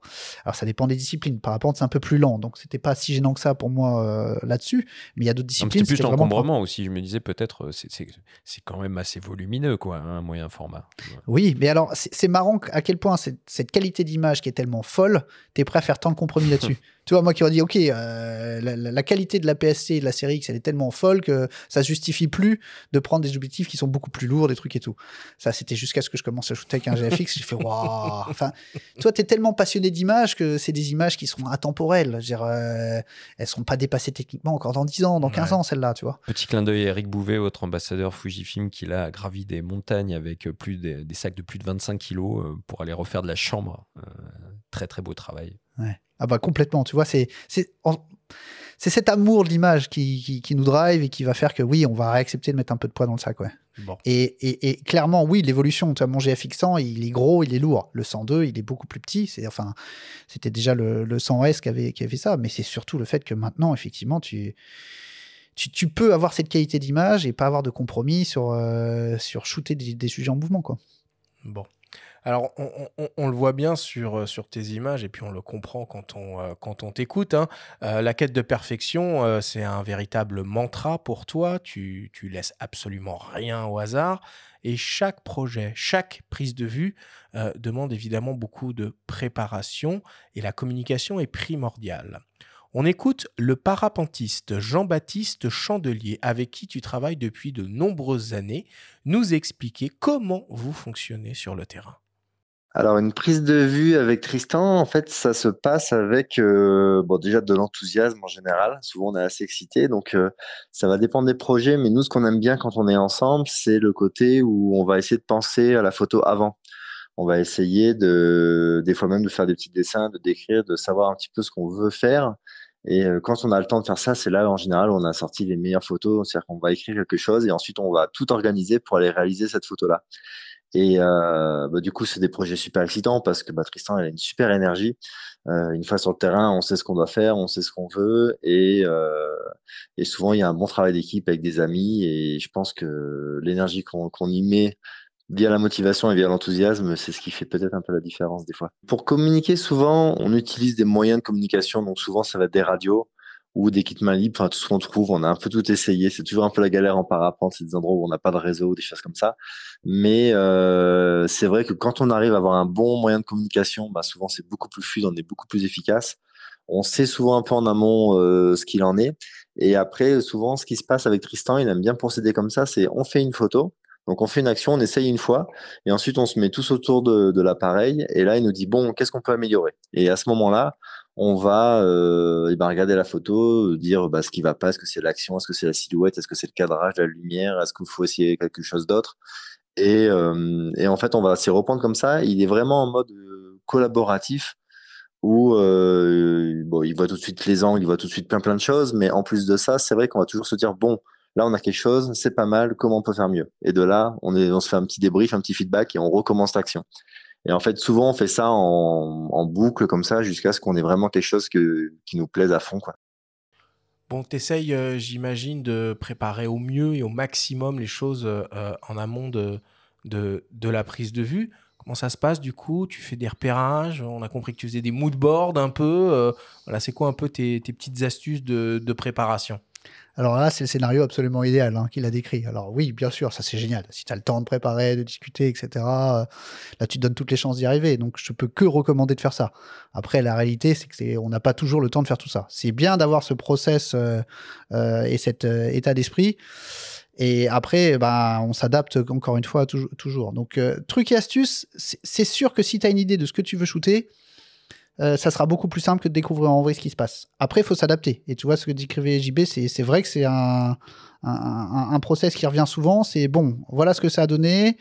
Maintenant, comment on peut faire pour améliorer le, truc? Et vraiment participatif, tout le monde a sa, son mot à dire, on échange, et puis une fois qu'on a échangé, on va de l'avant. Moi, j'aime bien ça parce que je trouve que c'est beaucoup plus simple si tu communiques avec ton modèle, si tu communiques avec tous les gens qui sont impliqués, d'être tous dans la même longueur d'onde. Tu vois, euh, encore une fois, c'est ma façon à moi de faire. Les gens qui sont peut-être un peu plus introvertis, euh, ils vont plus euh, intérioriser justement leur process, leur, façon de penser, pas forcément communiquer trop ça aux équipes. Ça n'empêchera pas que le résultat euh, sera peut-être très bon. Mais moi, c'est plutôt ça. C'est plutôt dans cette idée de plus je communique, plus j'arrive à mettre toutes les énergies dans la même direction, et puis plus aussi tu c'est même pas tu peux demander, c'est que naturellement il y aura un effort de tout le monde parce qu'on sait ce qu'on veut atteindre. Et donc bah, tout le monde va être motivé pour apporter sa pierre pour, euh, pour, pour, pour atteindre l'objectif. Et puis on a l'impression que tu as une petite famille autour de toi. Tu parlais de tournage euh, tout à l'heure. Tu essayes au maximum de, t'entourer des mêmes personnes à chaque fois? Alors bien sûr, c'est-à-dire que j'ai des affinités avec certaines personnes qui sont devenues des vrais amis, ça c'est sûr. hein, euh. Donc si je peux shooter avec eux, c'est toujours des projets euh, excitants et passionnants. Donc euh, bien sûr que il y a des projets qui ont pris des années à être faits et que j'ai fait parce que je sais et que j'ai confiance dans les équipes avec qui j'ai tourné. Il y a des choses que je que je ne ferai pas si je suis avec des gens que je ne connais pas, même si le feeling est bon, etc. Parce que dans le mot extrême, euh, bon, je suis pas ultra fan de, de cette appellation Enfin, parce que des- On l'a pas utilisé, hein, extrême. hein. On parle de sport extrême, mais on Ouais. parle pas. Mais si, alors, rebondissons là-dessus. Justement, arrêtons-nous sur ce mot extrême. Parce que tu évolues quand même dans des milieux montagneux qui deviennent fragiles, avec de réels risques. Il y a des glaciers qui fondent. Ça prend une dimension un peu, un peu différente. Et comment, comment tu appréhendes ces changements-là, toi, dans ton activité? Alors, bah, deux choses dans ce que tu dis. D'abord, il y a la sécu. Donc ça, c'est super important. C'est la chose primordiale. C'est-à-dire qu'on fait des images. C'est rien, c'est futile, c'est génial, hein, il n'y a pas de débat, on, a, est en train de passionner de photographie, donc euh, je ne pas vous dire que c'est nul de faire des photos, au contraire, c'est absolument fantastique. Mais c'est juste des photos. Même si c'est euh, mon métier et que j'ai cette exigence ou ce besoin de ramener des clichés parce que je suis commandité pour parfois, euh, il n'y a jamais rien qui vaudra la vie de quelqu'un, ou à défaut de la vie, en tout cas de se blesser.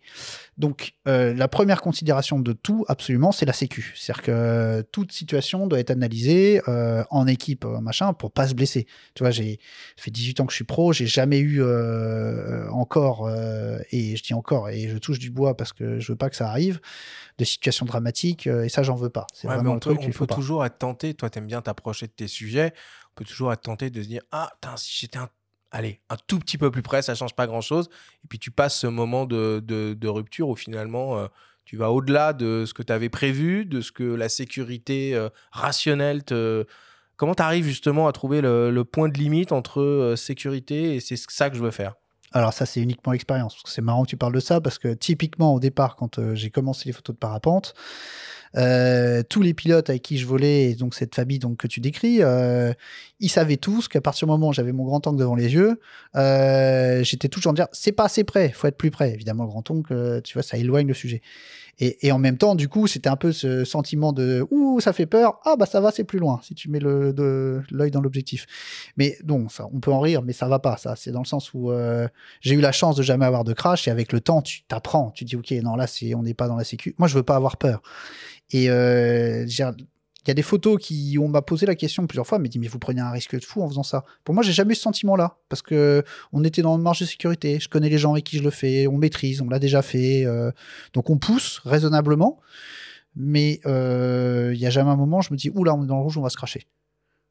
Et donc, comment faire ça? Bah, Je pense que là, après, euh, ça dépend de tout le monde. Mais oui, il faut quand même être euh, sécu avant tout, quand même. Euh, si tu veux continuer et recommencer le lendemain, euh, il faut, faut pas se cracher, faut pas se faire mal.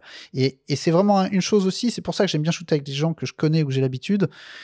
Parce qu'il y a quand même cet effet devant devant l'objectif où quelqu'un va peut-être se lâcher un peu plus, tu vois, ou faire un truc qu'il aurait peut-être pas fait. Et, et ça, je veux pas. Je veux qu'on soit vraiment dans des marges de. euh, on peut le faire, on peut pousser ça, mais le but, c'est quand même de pas se faire mal. On te voit euh, sur une vidéo avec un gars en wingsuit euh, à qui tu intimes d'aller euh, toujours plus proche. Et c'est vrai qu'on se dit, l'adrénaline, ça peut être à la fois stimulant, l'adrénaline du photographe, de l'athlète, mais il y a aussi un côté, un côté no limite qui est dangereux pour le coup. Complètement. Là, tu me pointes du doigt, c'est évidemment, c'est cet enthousiasme. euh, il faut pas qu'il dérape. C'est la frontière. euh, T'en parlais, Arthur. Ben, elle n'est pas forcément toujours simple à trouver. L'expérience, euh, le bon sens, euh, et puis bah, cette volonté d'être vivant, je pense surtout. Hein, euh, on n'est vraiment pas des têtes brûlées. C'est, c'est, c'est- oui, c'est du kiff.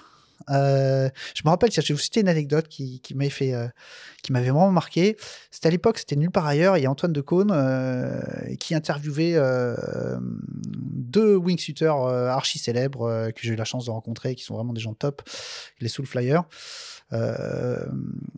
Euh, Fred Fugain et Vincent Refait, qui, qui Vincent Refait est, plus parmi nous malheureusement, mais en tout cas, c'est des gens qui étaient vraiment ultra safe, ultra vraiment des, monstres de leur discipline vraiment. Et ils étaient interviewés à l'époque, je me rappelle une par ailleurs, au moment où il y avait Félix Bougmarten, tu sais, qui avait fait son ce fameux événement, événement Red Bull, événement Red Bull où la terre entière a regardé pendant trois heures, hein, il se passait rien, mais ils ont réussi à captiver la terre entière. Enfin bref. Et donc tu as Antoine de Caunes, un peu provoque, un peu euh, un peu parisien, j'allais dire, dans son, euh, dans, son, approche de, dire, euh, de la montagne et de nos activités, entre guillemets, un peu extrêmes, qui pose la question à, à, Fred, là, des, des Soulflyers, mais, mais, mais, pourquoi vous faites ça? Pourquoi vous faites vos trucs et tout? Et puis alors, la réponse de Fred, elle a fusé, mais direct, c'était pas du tout calculé, il le regarde avec un immense sourire, dit, bah pour le kiff!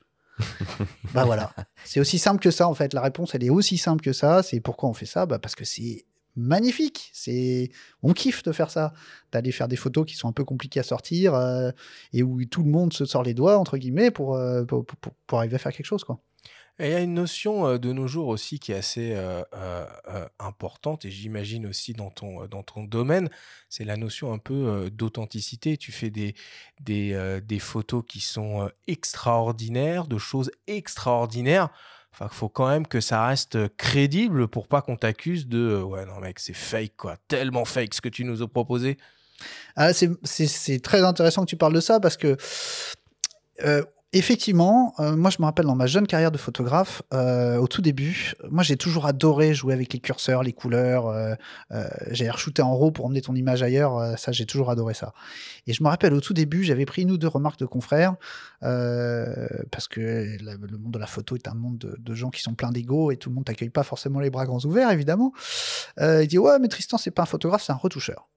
Oh, ça m'avait piqué au vif. Parce que dans le domaine de la photo d'action, tu as absolument besoin d'une d'une crédibilité, tu vois. C'est... Mais parce que dans, ton travail, tu as pu faire de la retouche. Je me souviens d'une campagne publicitaire pour euh, Tignes, je crois, à la mhm. station de Tignes, où on voit un travail de retouche hein, qui est très, très mise en scène, très calculé, mais et c'est un vrai travail euh, artisanal, entre guillemets, mais qui comporte de la retouche. C'est peut-être pour ça. Alors complètement, et ça c'est un sujet où je voudrais justement en parler parce que euh, le process qui s'est passé, c'est que à l'époque cette donc cette remarque m'a piqué au vif et j'avais mis un point d'honneur pendant les je ne sais pas combien d'années qu'on suivi à euh, moi, il n'y a pas de retouche. C'est-à-dire que la photo, elle est vraiment, euh, elle est développée, mais en tout cas, etc.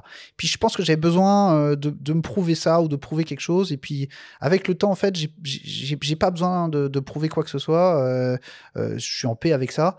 Et, et, du coup, je suis aussi beaucoup plus en paix avec la retouche. C'est-à-dire que du coup, j'avais tourné le dos à Photoshop pendant X années parce que bah, pour moi, il fallait pas aller dans Photoshop parce que, etc. Tout ça. Et en fait, mais, mais pourquoi? Parce que, je veux dire, euh, euh, ça dépend quel domaine tu shootes. Mais si, si, moi, je fais beaucoup de photographie commerciale. C'est-à-dire que c'est des marques qui m'emploient euh, pour faire des photos pour leur communication. et euh, sur ces photos-là, en tout cas, il n'y a pas cette exigence de qualité. On veut juste une bonne image. Et pourquoi de qualité, par exemple, d'authenticité alors, alors, pourquoi, dans ce cas-là, ne pas utiliser les outils qui sont à notre disposition pour faire une méga image? Et là, je suis complètement fan de ça. Donc, c'est maintenant, je suis plutôt en paix avec ça. Il y a des projets où, effectivement, mais je, je, j'adore ce process qui peut avoir lieu après de post-production et puis euh, de mettre en, talent, en, avant d'autres compétences, d'autres talents, etc. Euh, et puis il y a des projets où non, il faut que ça soit bon dans l'appareil. Et parmi les outils, il y a l'intelligence artificielle. Donc tu pourras aller sur Midjourney pour ajouter quelque chose. Ça, tu te l'interdis pas du coup, tu veux dire? Alors dans les photos d'action, si, pour l'instant, parce que, enfin en tout cas, les photos dont on parle, le parapente et tout, parce qu'il y, y, a effectivement cette. Il euh, faut que ça soit authentique. C'est pour ça aussi qu'on filme pour montrer le behind the scene. Tu vois, tu parlais de la photo avec la wingsuit. Euh, on savait que si on faisait pas de vidéo making of, euh, tout le monde allait dire c'est fake. Exactement. Euh, mais euh, après, pour répondre, euh, bien sûr, l'intelligence artificielle, ça ouvre plein de, de portes de fou. Alors c'est vrai que tu parles de mid-journée. Mes-journées, j'étudie ça depuis un moment, je regarde, je trouve ça incroyable. C'est une révolution et on reviendra pas en arrière, c'est sûr. moi, dans mon travail à proprement parler, j'ai pas intégré mid-journée encore. Par contre, euh, le, le, euh, de, Photoshop, ça c'est absolument génial. C'est vraiment phénoménal parce que nous, en tant que photographe, j'avais, j'avais entendu cette phrase qui, je trouve, résume bien le truc, c'est qu'un peintre, c'est quelqu'un qui part d'une feuille blanche et qui va rajouter des éléments pour créer une composition, une image, quelque chose. Un photographe, c'est l'inverse. C'est quelqu'un qui part d'une situation qui est complexe avec plein d'éléments qu'il n'a pas envie de montrer, qui doit les enlever. Et on a plein de trucs et astuces pour arriver à ça. On va shooter avec une faible profondeur de champ, on va travailler notre cadrage, on va travailler plein de choses pour effectivement mettre en avant son sujet et enlever les trucs qu'on veut pas voir l'image. Qu'est-ce qui t'apporte à ton image ou qu'est-ce qu'on n'apporte pas? Si t'en apportes pas, tu l'enlèves parce que ça distrait dans l'attention, etc. Et il y a plein de moments où on est, on est, j'allais dire, limité alors qu'on est dans un super process. Euh, avec le modèle, ça se passe très bien, la lumière est folle parce que tu as une pancarte publicitaire là, ou parce que tu as un poteau, etc. Parce que tu as une voiture, parce que tu as un truc. Là, le fait d'avoir maintenant des outils qui te permettent de débarrasser de ça, mais génial. Je veux dire, euh, encore une fois, ça dépend quelle est la finalité de la photo. Mais si c'est de la photographie commerciale, mais génial, je peux faire plus mmh. d'images, enlever quelque chose. J'hésite plus maintenant à dire bon bah mets-toi là. Ah ouais, mais il y a ça derrière. C'est pas grave. Parce qu'on a souvent tendance à les, euh, à les mettre, à les brandir comme quelque chose de contre, qui va contre euh, le photographe, mais finalement, il y a aussi des outils qui peuvent euh, être utilisés à l'effet inverse et qui peuvent, qui peuvent être utiles en fait. Alors complètement. Pour moi, c'est de toute façon, ça a toujours été comme ça et c'est un process où il faut s'adapter la photographie. Ça change tellement vite, tellement fort. Là, il y a des outils, ils vont pas disparaître, ceux-là, ils sont là. Donc maintenant, c'est à nous, photographes et dire, euh, êtres humains, savoir comment se servir de ces outils pour continuer à créer, pour emmener un peu plus loin, pour, pour créer d'autres choses. Et par contre, toi, du coup, sur le terrain, tu les assures, tes clichés. Euh, tu, ramènes des images. Euh, comment tu t'y prends concrètement en termes de réglage de prise de vue? Parce qu'on te voit, donc euh, c'est bien beau, tu es au grand angle, tu es dans ton, ton parapente, un gars qui, qui, file à pleine vitesse. Tu te fies à l'autofocus, tu es plutôt en hyperfocal, euh, de manière un petit peu plus technique. Comment, comment tu gères tous ces aspects-là de la prise de vue? Alors là, on n'aura jamais assez toute l'émission pour parler de cette partie-là. Mais euh, oui, j'aurais tendance à faire du pré-focus. Tu vois, l'exemple euh, de, la wingsuit qui passe euh, à moins d'un mètre de moi, je me rappelle, c'est là que je me suis aperçu que un 4 millième, ça suffisait pas. Il faut vraiment avoir, pour figer ce mouvement quand ça passe vraiment proche de toi, il faut vraiment avoir une vitesse de shutter qui soit démentielle. Et c'est là que l'évolution aussi technologique des appareils est vraiment bonne parce que un 8 millième, c'est un peu la vitesse de shutter max que tu vas avoir sur un, un, obturateur mécanique. En, obturation mécanique Et maintenant qu'on a des obturateurs électroniques et particulièrement, tu vois, par exemple, chez Fuji sur leur série X, là, ils ont résolu les problèmes de, de rolling shutter. Donc euh, maintenant, tu peux te mettre un 30 millième et tu es sûr que ta photo sera nette, quoi. Et voilà, il y a tout, tout, enfin, c'est un peu comme l'IA, tu vois, parce qu'on vient de parler de ça. C'est euh, à nous, en tout cas, d'utiliser ces outils qui nous sont proposés. Le but final, c'est de créer une image. Euh, alors, il y a plein de moyens d'y arriver. Et puis, bah, si tu as des outils qui te permettent euh, d'y arriver plus facilement, ou en tout cas de se concentrer sur un truc qui est plus intéressant dans le process, pourquoi pas, quoi. Hmm. Alors, une partie de ton travail, tu nous l'as dit, consiste à, faire des photographies de, commandes et donc de répondre à un cahier des charges et à, euh, euh, contenter les exigences d'un client.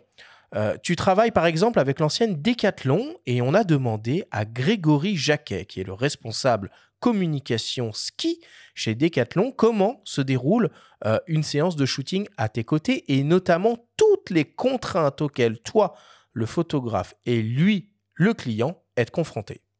L'enjeu consiste à prendre des décisions assez rapidement parce que le temps est écoulé sur une journée de tournage, en tout cas sur les skis. Le temps est écoulé entre l'ouverture et la fermeture du domaine. En tout cas pour nous, quand on, travaille sur le domaine. Après, quand on travaille hors domaine, c'est différent, hors du domaine. Et, du coup, on doit prendre ces décisions assez rapidement. Et ce qui est hyper important, et c'est ce qu'on met en place avec Tristan, c'est de se dire, OK, ça, on l'a fait. J'ai le brief de départ, j'ai mon papier, on a rentré les photos verticales, horizontales, plan à 2, plan à 3, de loin, euh, ou pas de loin, euh, tel type de virage, tel type de, de position. Et après, un instinct en fonction du moment, et ça, c'est sa grosse valeur ajoutée. Et c'est là où moi, j'insiste beaucoup sur le pendant. C'est pour ça que je vais avoir ce rôle-là sur le pendant. C'est beaucoup d'instinct. C'est de m'approprier les éléments pour dire, attends, attends, ça, on l'avait pas imaginé. Ça, ça peut rendre la neige, elle vole. Je peux, je peux prendre un exemple. La neige vole. On a ce côté un petit peu sucre-glace, ce côté un petit peu scintillement qu'on peut avoir dans l'objectif. Moi, je le vois avec mes yeux je le dis à, Tristan, je dis voilà Tristan, moi je vois ça, est-ce que tu peux me capter cet instant-là et qu'on ait, euh, qu'on ait cette ambiance-là? Et du coup, j'essaye juste en quelques mots très rapidement de me mettre d'accord avec lui pour qu'on on soit sûr de voir la même chose, pour qu'il prenne sa photo et qu'après ça rentre dans l'appareil. Alors après, euh, ça c'est la majorité des cas, ça, ça marche, c'est pour ça qu'on bosse ensemble. Après, il y a des fois où ça marche pas parce que tout n'est pas parfait et que et que c'est pas automatisé. Euh, il y a quand même un, certain savoir-faire à avoir. Donc il y a pas, on n'a pas cette garantie que ça marche à tous les coups. Quand ça marche pas, ça peut venir de différentes raisons. Soit le skieur, ça n'a pas fait, soit l'élément, ça, ça posait problème, ou tout simplement parce que Tristan n'y arrive pas à ce moment-là. Ou Tristan, et c'est là où je vais, je vais insister, c'est Tristan ne voit pas la même chose que moi. Il pense qu'il la voit, mais finalement, il la voit pas. Du coup, moi, je contrôle dans l'appareil, je, je fais un petit check rapide, je fais montre-moi pour être sûr. Je me mets auprès de lui. On est vachement dans cette fonction de binôme. hein. On est vraiment dans cet esprit de binôme. On travaille vraiment ensemble euh, comme ça, où il me partage son, appareil. Je regarde à l'intérieur et je lui dis non, là, Tristan, on est trop près, là, on est trop loin. Là, non, j'aurais voulu plus voir les éléments. Et du coup, on ajuste. Et si finalement je vois qu'au bout de 1, 2, 3 essais, parce que c'est déjà arrivé par expérience, au bout de 3, 4 essais, on n'y arrive toujours pas, euh, et que ça dépend pas forcément que de lui, c'est juste qu'on voit pas la même chose à ce moment-là, et ben du coup, je prends la décision soit de stopper, et du coup, on fait autre chose. Mais ça, c'est moi qui la prends, cette décision, parce que l'horloge, elle tourne et qu'on peut pas se permettre de rester euh, trop longtemps sur un, sur, euh, un, sur, une, un, sur une photo en question. On n'a pas peur de se dire les choses, on n'a pas, on n'a pas peur vraiment de, de froisser l'autre en disant non, mais là, tu es pas. Euh, alors, bien sûr, on met la forme quand ça se tend, on, on met la forme, c'est toujours pareil, mais il y a vraiment cette relation de travail, cette relation euh, de proximité et d'exigence l'un envers l'autre. Tiens donc, un client et un photographe qui ne voient pas la même chose. Comme c'est original. C'est super intéressant d'entendre Greg euh, donner ce feedback parce qu'on n'a jamais eu cette discussion-là entre nous, tu vois. Donc c'est très intéressant d'entendre ça.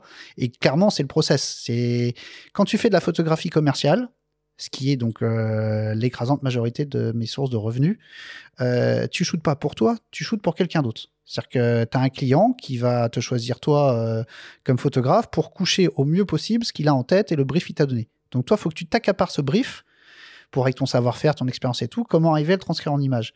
Mais c'est là que c'est super important, et, ça, il l'a bien exprimé, c'est que euh, tu dois te glisser dans la tête de ton client. Tu dois comprendre ce que le client attend pour arriver à le transmettre au mieux. Et c'est un exercice qui est super intéressant et qui est pas forcément euh, toujours simple à, appréhender quand, euh, quand tu fais de la photographie en amateur. Et je garde ce- cette notion amateur sur tous ces projets un peu plus perso qu'on a parlé, où là, euh, euh, j'ai pas un client qui exige quoi que ce soit de moi. C'est plus euh, venez, on va essayer de cette photo qui est un peu créative là. T'as pas ces contraintes là. Et euh, mais je dis toujours la, la contrainte de la créativité. tes clients, ils te donnent un cadre qu'il faut respecter. Comment tu gères, toi, ce stress sur le terrain? Parce que, est-ce que c'est à la fois une aide hein, d'avoir quelqu'un comme ça qui est très présent et qui va euh, mettre son regard sur la scène, donner son avis, mais il gère aussi finalement le timing de la... Donc ça peut être du confort. Mais pour toi, est-ce que c'est plus du confort, plus du stress et comment tu gères ça euh, sur le terrain? Alors, on est tous différents. Moi, je sais que j'adore avoir un, feedback immédiat. Euh, parce que bah, je suis plutôt extraverti, donc je suis toujours dans la communication. Et j'aime bien ce feedback instantané, en tout cas de mon client, parce qu'encore une fois, le but, si je fais un shooting commercial, c'est surtout de contenter mon client. C'est que les images, elles, soient, elles correspondent à ce que le client veut, euh, qu'il soit satisfait et que du coup, bah, il me rappelle, tu vois, que j'ai d'autres euh, d'autres trucs. Si je lui rends une copie en disant non, mais c'est comme ça que je le vois moi, il va jamais te rappeler, le gars, quoi. Euh, Donc, c'est vraiment un, espèce d'échange. Et là, on est tous différents, mais moi, en tout cas, ça fait partie de mon environnement de travail et j'accepte, entre guillemets, et je, je, je- même je chéris. Tu vois, j'ai dans les préparations de shoot, il y a certains choses, je dis, ah non, mais je voudrais que le client soit présent, par exemple sur des photographies d'hôtel, etc. Parce que euh, lui, il a une vision très précise de son établissement, euh, une vision précise de ce qu'il veut comme image. Moi, j'ai une autre vision où euh, je vais gérer tout ce qui est lumière, cadre, etc. Tout ça.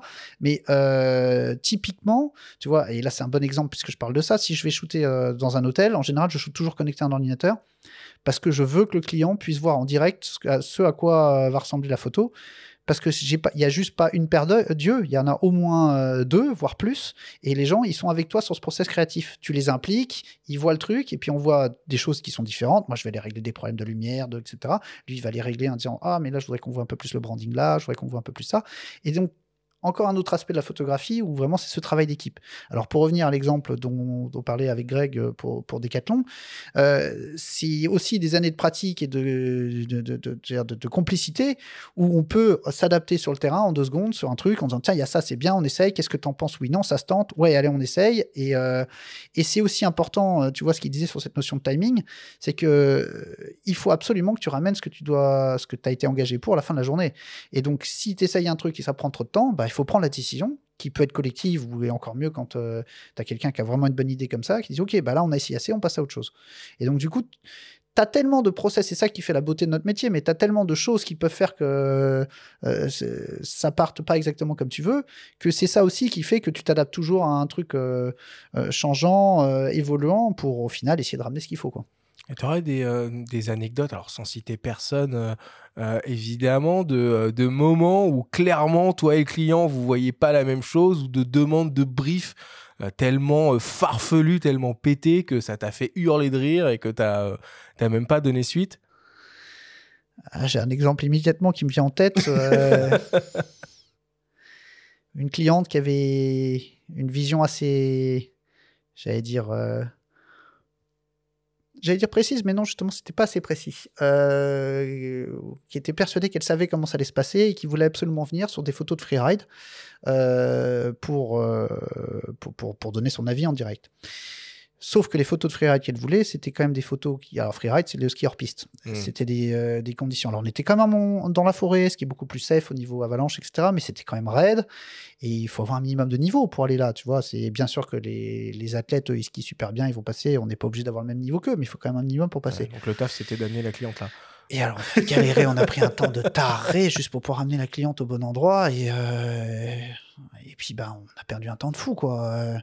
Et bon, ça lui a permis de se rendre compte que ce qu'elle voulait, c'était beaucoup plus compliqué que ce qu'elle imaginait. On n'était clairement pas dans un studio, on est dans un élément qui est, on est dehors, quoi, tu vois. Que la lumière, on la maîtrise pas euh, comme elle imagine qu'on peut la maîtriser, qu'on maîtrise pas parfaitement euh, la trajectoire du skieur, etc. C'est vraiment un... Donc Tout ça, tu lui avais expliqué en amont, évidemment. Oui, on en a parlé avec elle, on dit non, il faut rentré pas par là, c'est sorti par là. quoi. voilà, faut pas venir là, là c'est trop euh, exposé pour vous. euh, Enfin, vous avez...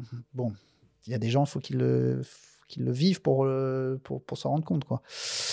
Euh, bon, après, on a pu retravailler ensemble, hein, mais euh, c'est ouais, c'est c'est- bah, c'est comme ça. hein. Tu sais, j'ai des enfants, c'est c'est pareil aussi. T'as beau leur dire euh, machin, et les enfants, faut qu'ils fassent leurs bêtises pour apprendre, tu vois. Même si t'as la meilleure volonté du monde pour leur dire, mais je t'assure avec mon expérience et tout, sache que, mais c'est un process naturel et on est le premier à le faire aussi. Quoi. Bon. Alors, on l'a déjà évoqué à plusieurs reprises hein, au cours de, cette émission, mais il existe quelques vidéos euh, qui montrent évidemment euh, l'envers du décor. Et ces making-of nous montrent comment tu opères sur le terrain, mais surtout, on comprend que tu travailles souvent en équipe et euh, qu'il faut savoir composer avec les différentes personnalités et besoins en termes d'image des uns et des autres. Le réalisateur Maxime Moulin aborde cette collaboration, pas toujours évidente, entre photographe et vidéaste. Ça a été une des premières personnes avec qui j'ai euh, que j'ai rencontré dans le milieu de la photo, de la vidéo, et il m'a accompagné, il m'a apporté beaucoup dans mon développement. Et du coup, j'ai appris à bosser avec un photographe avec lui. Et au fil des années, ben cette euh, cette relation, elle s'est étoffée dans le sens où on s'est mis à partager beaucoup de projets, à se partager le terrain aussi, euh, se partager un set. En fait, ça se fait assez naturellement. On n'a pas vraiment euh, établi de plan ou euh, une façon, une méthode de bosser. C'est euh, chacun laisse la place à l'autre, chacun s'inspire de l'autre et, et chacun écoute l'autre dans ce qu'il a besoin de, de faire au moment au moment venu quoi. Donc c'est une relation assez saine, assez facile et, euh, et voilà. C'est sur de la confiance essentiellement. Tristan, il a une personnalité euh, assez forte quand même. C'est quelqu'un de très très expressif, très très jovial, avec une énergie positive euh, tout le temps à 200%. Et c'est vrai que des fois, bah nous, en faisant des films, on a besoin d'avoir la prise son direct. Donc bah là, on en parle, on essaie de que chacun euh, respecte ce moment-là. Mais cette énergie positive, elle, elle, est, elle, est, elle booste tout le temps le, le projet, elle booste le, le tournage et les équipes. Donc ça, c'est un gros plus euh, quand on est avec Tristan. Et après, euh, le moment où, euh, où chacun doit trouver sa place, en fait, c'est juste de l'entente et de, de l'habitude de bosser ensemble. C'est-à-dire que moi, en vidéo, j'ai souvent tendance à être au grand angle et à être très très proche de mes, euh, de mes sujets. Et euh, c'est vrai que des fois, ça fait un peu, euh, un peu euh, péter un plomb les photographes parce que j'ai tendance à rentrer dans leurs images. Mais du coup, on se laisse la place. Si je suis rentré dans un plan à Tristan, eh ben il me le dit et puis je fais un pas en arrière et vice versa. C'est c'est toujours hyper facile et toujours très très motivant de bosser avec Tristan. Alors du coup, sur tes, sur tes sets de commandes, c'est tellement des, des, des, des- process compliqués à mettre en place que le client profite et pour faire la photo et la vidéo en même temps. Alors c'est très souvent effectivement que c'est des shoots où euh, il y a une équipe euh, de filmmakers et la photographie en même temps. Quoi. Donc là, c'est vraiment des relations humaines. C'est de la bienveillance, bien comprendre effectivement qu'on n'a pas les mêmes besoins, qu'on a besoin tous de ramener nos, shots et de faire en sorte de la meilleure manière à, collaborer. Après, c'est une aventure humaine. Le caractère de Maxime et le mien, euh, par exemple, c'est un match complet. C'est-à-dire que, comme il disait, on n'a pas besoin de pré-plan parce que c'est facile. Mais du coup, sur, sur le terrain, vous avez chacun vos trucs spécifiques à faire. Finalement, il y a quand même une espèce de d'entente cordiale et d'inspiration mutuelle qui se met en place entre la team photo et la team vidéo. Complètement. C'est qu'effectivement, on n'a pas forcément exactement la même façon d'aller chercher l'image, euh, mais je trouve ça finalement très inspirant de voir, ok, ils ont choisi cet angle, bah, ça me donne des idées, euh, et vice versa. Et c'est souvent qu'on se chambre en, su, en, su, en, plus parce que bah, c'est des gens avec qui on bosse depuis un moment et dire, euh, tu vois, la, la, blague qui fuse tout le temps, c'est euh, ah mais la photo c'est trop simple. Euh, et elle est à l'inverse, moi ce que je dis tout le temps, c'est encore une fois, venez chercher l'angle du photographe, etc. Enfin bon, tu vois, c'est vraiment de la chambrouille, mais c'est vrai que ça reflète un peu le, le process, à savoir que on s'inspire les uns les autres. C'est-à-dire que c'est la meilleure façon de travailler de toute façon parce que si on se met en compétition, on n'optimise pas du tout le temps qui nous est donné, les athlètes, les moyens, etc.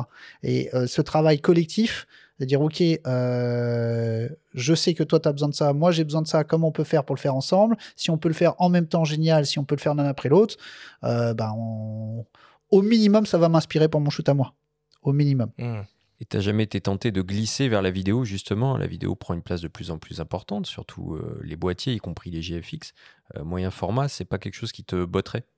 J'adore la vidéo, c'est-à-dire que la vidéo c'est omniprésent, vraiment. Euh, je vous dis, je travaille quasiment tout le temps avec des filmmakers. Euh, j'ai travaillé en vidéo avec euh, mon ami Jean-Baptiste euh, qu'on a entendu tout à l'heure et qui fait des vidéos qui sont vraiment géniales et, euh, et donc bah oui j'ai couru derrière lui avec des gimbals, j'ai fait des shots au drone, enfin donc j'ai filmé, j'ai participé vraiment à la création d'un film, mais de là le proposer comme activité professionnelle dans ma panoplie de, de trucs j'ai pas fait le tour de la photographie. C'est-à-dire que la photographie, ça fait euh, plus de 20 ans que j'en fais. J'adore ce process. Euh, c'est deux choses qui sont très différentes. Je suis admiratif de la jeune génération qui arrive à faire film et photo en même temps.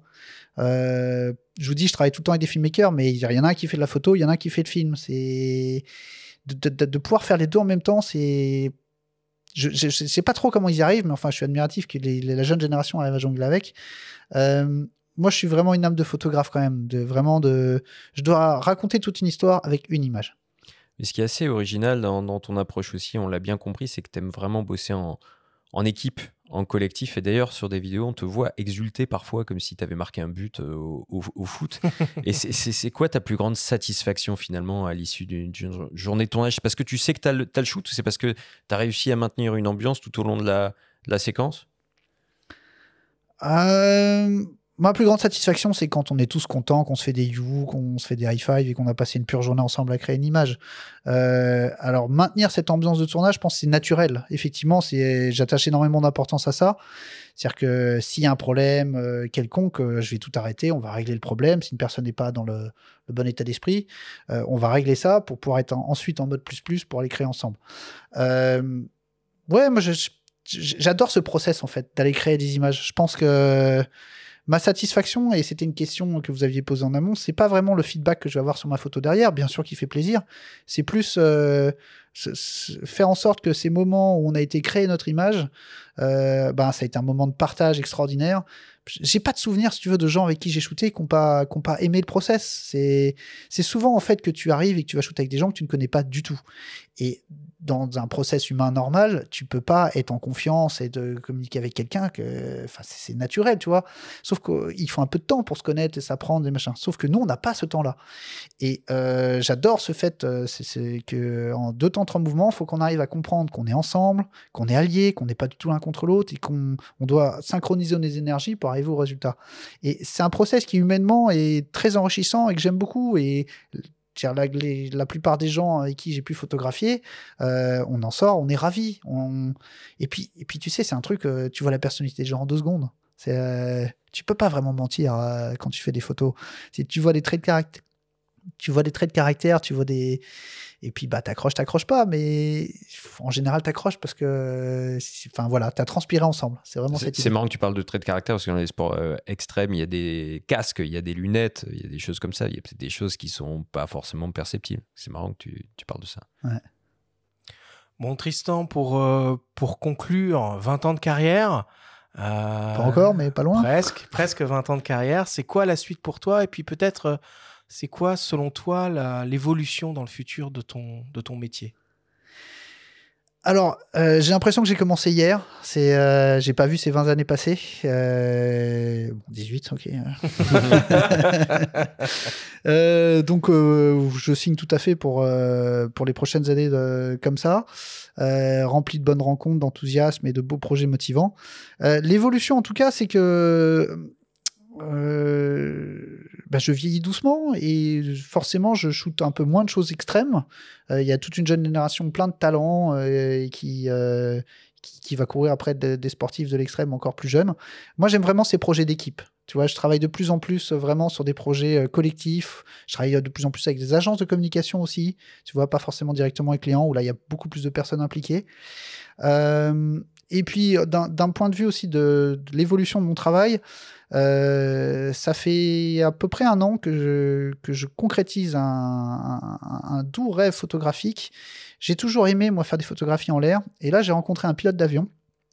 Euh, des petits avions, c'est des ULM, avec qui je m'entends comme l'arme en foire. Et euh, ça fait à peu près un an que ben, dès que lui est disponible, moi aussi, et qu'il y a les conditions, on prend l'avion et qu'on va faire le tour de nos montagnes euh, pour faire des clichés de paysages. alors on va souvent dans le massif du Mont Blanc parce que c'est à côté. Et où j'adore, si tu veux, le, le process parce qu'on est vraiment tous les deux. C'est un travail, mais de complicité totale parce que euh, il faut vraiment que lui voit ce que je vois euh, pour qu'on soit au bon endroit au bon moment. Et puis il y a ce travail aussi avec euh, de préparation et de, synchronisation avec ma nature parce qu'il suffit pas qu'il fasse beau, il suffit pas qu'il ait la neige fraîche. Il nous faut aussi des nuages pour avoir cette magie. Et donc, si tu veux, c'est, je passe un temps fou euh, à, à préparer les clichés sur Google Earth, à repérer des angles, à, à repérer des trucs, à voir l'évolution de la lumière. Et puis, euh, donc, on liste tous ces points-là. Puis après, quand les conditions sont là, bah, on y va. Euh, et on essaye de, voir ce que ça donne. Et puis, j'adore ce moment de complicité. On est tout seul dans ce petit avion, au milieu des nuages, euh, avoir des, des couleurs fantastiques, des paysages qui se dévoilent et des scènes qui, qui sont uniques, qui se reproduiront pas, quoi. Et je pense que dans l'évolution, en tout cas, de, mon métier de photographe, je vais proposer euh, des tirages en édition limitée de, clichés de montagne, ce que je n'ai pas vraiment fait jusqu'à présent. Ça, c'est une évolution qui me, qui me plaît beaucoup et j'ai pas encore vraiment communiqué là-dessus euh, parce que justement, j'aime bien aussi le fait que là, je travaille sans contrainte. C'est un projet personnel, mais auquel je crois. Et je vais sans doute faire pas mal de choses. Ça a été aussi très inspiré au niveau technique, c'est que le fait d'avoir des moyens formats en image, une qualité d'image aussi exceptionnelle, le fait de regarder tes photos imprimées en grand, euh, c'est le Nike le plus ultra parce que finalement les photos on les consomme, on les déguste, elles, elles sont, elles passent très vite dans nos fils, sur nos téléphones, euh, etc. Et la finalité d'une photo, enfin je trouve pour pouvoir la déguster de la meilleure manière du monde, c'est imprimer et imprimer en grand. Eh ben, écoute, on va conclure, euh, on va conclure sur ces mots. Merci beaucoup, euh, Tristan, euh, d'avoir partagé tout ça avec nous. C'était passionnant. Puis on comprend mieux maintenant qui est derrière ces images absolument incroyables qu'on peut, qu'on peut voir de, de sport outdoor, de sport, de sport extrême. Merci vraiment beaucoup. Il est temps de passer à la suite.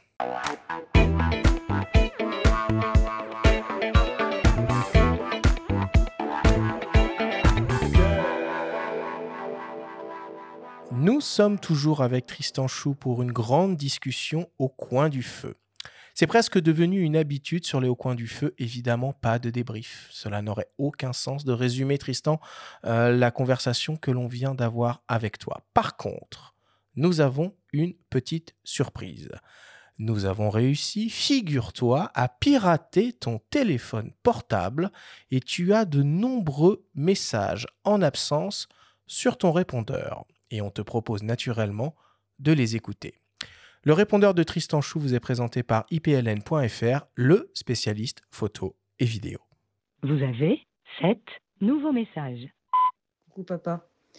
Euh, tu m'as toujours dit que ton pays de rêve c'était la Nouvelle-Zélande. Euh, Quand j'étais petit, tu m'as raconté plein d'histoires sur tes voyages. Et euh, du coup, ça m'a, j'ai toujours eu envie de, de y aller et euh, d'avoir fait ça avec toi plusieurs fois. Ça m'a fait énormément plaisir et j'étais, très content de le faire. Euh, voilà. Je t'embrasse. Bisous. Salut Tristan, c'est Franck Portelance. Bon bah tu vois, hein, je passe une retraite paisible et euh, bah, l'invitation de faut pas pousser les ISO, j'explore un petit peu mes souvenirs de temps en temps.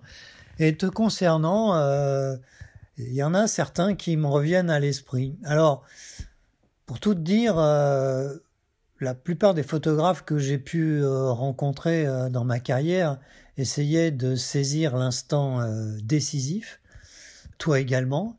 Mais toi, il y a un petit quelque chose de plus, c'est que c'était aussi l'instant décisif. Jour après jour, tu poussais et tu continues à pousser, j'imagine, ton rocher un petit peu plus haut.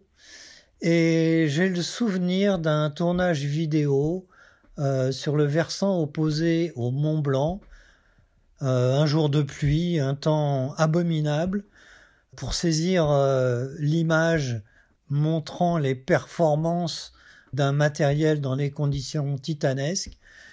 L'équipe vidéo, elle, crachait ses poumons. J'ai cru les perdre ce jour-là. J'ai cru qu'il y en avait un qui allait faire un infarctus. On a réussi. Le ciel s'est ouvert. On a vu le Mont Blanc. Le soleil s'est levé. On a fait des images fantastiques. Euh, tu as fait des images fantastiques. Et tout s'est fini ce jour-là à Chamonix devant un verre de bière et c'était un souvenir magnifique. Porte-toi bien mon garçon et à bientôt. Coucou Tristan, c'est ton oncle. Tout d'abord, toutes mes félicitations pour ta participation à l'émission. Et puis, je voudrais aussi te dire mon admiration pour ton enthousiasme permanent et ta façon toujours très positive de voir les choses. Bisous. Yo mon Tristan, c'est Jim. Et en cherchant un bon souvenir ensemble, je me suis rendu compte que même si on se voyait pas si souvent que ça, il commençait à en avoir un bon petit paquet. Hein. On se posait vent de cul il y a 10 ans à Cham, où c'est parti de bière passionnée, passionnante d'il y a quelques jours. Comme euh, par exemple, ouais, t'es lâché de commande pour te concentrer à 100% sur ton cliché en pleine turbulence qui me faisait hurler. C'est cette batterie de flash que tu m'avais mise en pendentif autour du cou pour quelques vols ou un soutif dégrafé depuis les airs, ou encore même cette traversée de nuages en patrouille guidée par le soleil en Turquie. En tout cas, c'était toujours animé par ta motivation sans faille, même quand tout le monde traînait la patte. Alors, bah, juste merci pour tous ces moments et en attendant avec impatience tout ce à venir, la bise poteau. Bonjour Tristan, c'est ton père. J'ai appris que tu allais participer à une émission au coin du feu. Ne faut pas pousser les ISO. Je voulais te dire que je suis très fier de ta réussite et aussi un peu soulagé de penser que les séances familiales de diaporama de ton enfance n'ont pas altéré ta créativité. Bise. Salut Tristan, c'est Maxime Moulin. Je te laisse ce petit message pour euh, bah, déjà te remercier de, toutes ces années euh, qu'on a partagées ensemble. Et euh, je voulais revenir sur cette anecdote de 2010 quand je t'ai rencontré, qu'on a fait notre premier shoot ensemble. Et euh, on était en pleine montagne, on shootait du VTT et on était au sommet de la montagne. Et là, tu as perdu ton objectif qui débaroule toute la montagne et c'est fini au fond de la vallée. Et on est revenu, euh, on est revenu au camp de base. Et là, je me souviens t'avoir vu racheter un objectif, mais direct. Et à ce moment-là, je me suis dit, ben, si dans quelques années, je suis capable de faire ça, de me racheter un objectif direct, eh ben, ça veut dire que je serai un professionnel et que j'aurai déjà bien avancé dans, ma carrière de réalisateur. Parce qu'à cette époque, j'étais débutant, j'avais pas vraiment d'argent, j'étais étudiant. Et du coup, ben, ce, petit geste euh, d'achat que tu avais fait, ça m'avait grandement inspiré. Voilà. Merci pour tout, Tristan. Mon frère, c'est ta sœur Gann. Et ben voilà, je voulais rappeler les petits moments qui ont fait toi un grand photographe. Et quand je me retourne, je crois qu'on peut tous dire que c'est papa qui nous a contaminés euh, avec le virus de la photographie. On l'a tous les trois, on aime ça, mais chez toi il a été particulièrement virulent puisque tu en as fait ton métier. Et quand on remonte dans les archives familiales, on voit que le loup euh, avait déjà essayé de te le transmettre et puis tu l'as transmis à ton fils euh, Antoine. On trouve des photos où il aimait bien appuyer sur tes premiers appareils photo et aussi à ton neveu, mon fils Gaël, à travers les explications sur les photos de drone et ça va même jusqu'au métavers. Donc cette passion se transmet de génération en génération, tout comme celle des voyages qui est particulièrement développée chez toi. Et j'adore voir les photos que tu nous ramènes des quatre coins du monde avec euh, plein de, de, sportifs de haut niveau ou euh, plein d'autres échanges. Donc c'est vrai que le, ta spécialité, euh, qui est quand même de capter le mouvement, elle est magnifiée par euh, tous ces échanges avec ces sportifs. Et c'est vrai que nous, on est là derrière à voir le résultat et c'est magnifique. Et je me rappelle d'un shooting avec toi quand Antoine avait deux ans à Annecy et où je me suis dit quand même c'est incroyable, c'est sacrément compliqué d'obtenir la bonne lumière, le bon moment pour faire la bonne photo, euh, alors que quand on les regarde, on a l'impression que c'est juste euh, très facile. Voilà, bah, félicitations. Et t'oublie pas qu'on doit se voir bientôt. Appelle-moi. Gros bisous. Salut Bro Super, ton nouveau site. Euh, bah écoute, à quand un, un book euh, sur l'Éthiopie? Allez, on t'attend. Bisette, ciao. Fin de vos nouveaux messages. C'est mon autre sœur, ça, qui Mm. est en Éthiopie. Alors, tu Mm. auras euh, probablement reconnu hein, par ordre d'apparition donc euh, Antoine, ton fils, Franck Portelance, ancien responsable des relations publiques de Fujifilm, Gérard, ton oncle, Jim Nougarol, ton ami, euh, Joël, ton père, Maxime Moulin, réalisateur, Morgane, ta première sœur, et Awen- Awena, Awena, Awena, ta deuxième sœur. Ouais, merci messieurs, c'était émouvant et euh, ouais, merci. Bon, on a compris que tu avais été un grand voyageur. Alors, la Nouvelle-Zélande, c'est un pays de, de cœur Ou ta soeur qui t'invite en Éthiopie? Alors oui, alors euh, clairement la Nouvelle-Zélande, c'est mon pays chéri, euh, qui a changé énormément pour moi. J'ai dû y aller une dizaine de fois, j'ai emmené mes enfants. Euh, oui, je sais que c'est pas top pour le bilan carbone, mais j'avoue que c'est un pays vraiment très spécial. Et euh, c'est à 36 heures de voyage. Si c'était à 72, j'irais quand même. Euh, c'est le QG de Mère Nature pour moi. C'est vraiment le... Il y a plein d'endroits absolument fabuleux et magnifiques dans... sur la planète. Mais euh, le QG pour moi, c'est là-bas. Et puis bah, le voyage, oui, j'aime bien. J'adore voyager. Hein. C'est... Tout le monde aime voyager, euh, je pense. Euh, on dit que les voyages forment la jeunesse. Bah, moi, dans mon cas, c'est clairement ça. Je suis devenu photographe parce que j'ai commencé à voyager aussi. Je me suis ouvert à d'autres euh, vues, d'autres horizons. J'avais pas du tout fait des études de photographie. Donc, tu vois, c'est la passion qui est devenue profession. Allez, on clôture euh, le répondeur euh, sur ces mots.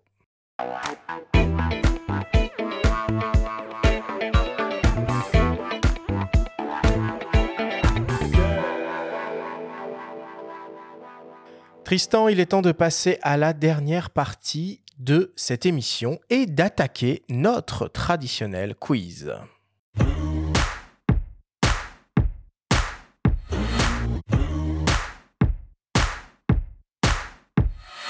Le principe du quiz est très simple. Nous avons reçu des questions de la part de nos auditeurs qu'ils t'ont posées via notre compte Instagram. Nous en avons sélectionné quelques-unes et tu vas avoir seulement 30 secondes et pas une de plus pour tenter d'y répondre le plus clairement possible. Tristan, as-tu bien compris la consigne? C'est compris, allons-y.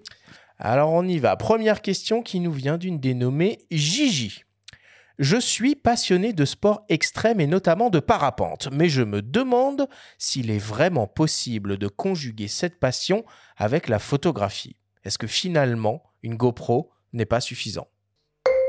Non, clairement pas. GoPro, c'est. euh, Non, il y, y a des clichés incroyables que tu peux faire en GoPro, j'en ai déjà fait moi aussi, mais c'est trop limitant sur ce que tu peux faire sur les angles de vue. Euh, Il y a tellement de choses à faire et à explorer encore dans le monde de la photo de parapente. Vas-y, vas-y, vas-y. Tu doubles tout, toi, avec une GoPro euh, sur le casque ou non? Non, t'en fous. Non, ça serait bien. Franchement, ça serait bien pour les réseaux de faire euh, systématiquement du making-of et tout. Mais j'avoue que je pars avec la volonté d'eux. Et euh, en fait, je suis dans mon shoot et. Et non, flemme, quoi. Alors, flemme, mais c'est même pas flemme. En fait, j'ai compris le process. C'est que. Euh, J'allais dire, le process créatif de ramener les images m'accapare complètement. Même à 110, 120% des fois. Donc, j'a- j'arrive pas à à prendre un peu d'énergie, de temps, de trucs pour euh, capturer ces moments qui pourtant sont si indispensables euh, à l'heure d'aujourd'hui. Il faut faire des reels, il faut faire des trucs. Encore une fois, j'applaudis la jeune génération qui, eux, arrivent à tout faire. Moi, j'ai, compris que en fait, quand je suis embarqué dans ce process, bah, je suis dedans et j'ai du mal à faire de manière qualitative plein de choses en même temps.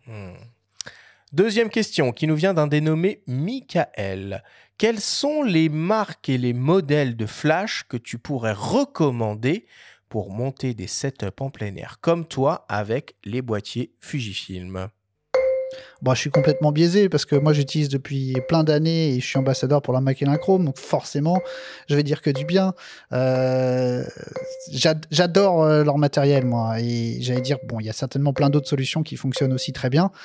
Euh, ce qu'il faut, c'est avant, parce que ça, coûte un peu des sous quand même, faut bien et avoir une bonne vision des limites de son matériel.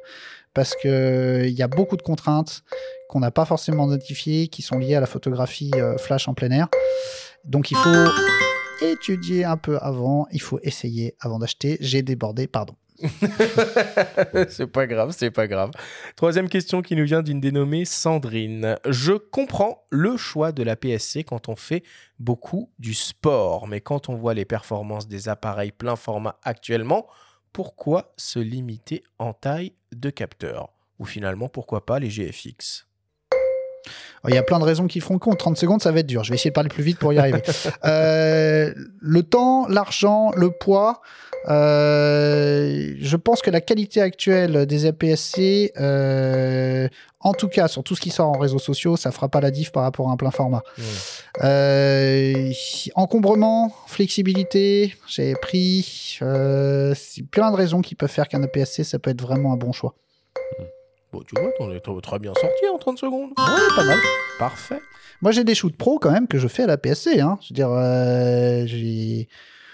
J'ai jamais un client qui s'est plaint d'une image que j'ai ramenée à la PSC en disant Ah, c'est pas une image de, moyen format. Ça, c'est. Je trouve c'est un débat euh, qui a pas lieu d'être dans la réalité du terrain. Jamais un client. Enfin, il- le client, il va pas regarder si ton truc s'est fait avec euh, un boîtier X, Y, Z, si c'est fait avec un APS-C, avec un moyen format, avec un plein format. Euh, le client, il va surtout est-ce que j'ai euh, la qualité d'image qu'il me faut? Est-ce que euh, c'est ce que j'avais demandé dans le brief? Est-ce que l'image est d'une résolution suffisante pour que je puisse la recadrer dans tous les sens? Et justement, les capteurs de 40 millions en APS-C, euh, courte parenthèse, ça t'a apporté quelque chose, toi, par rapport à ça?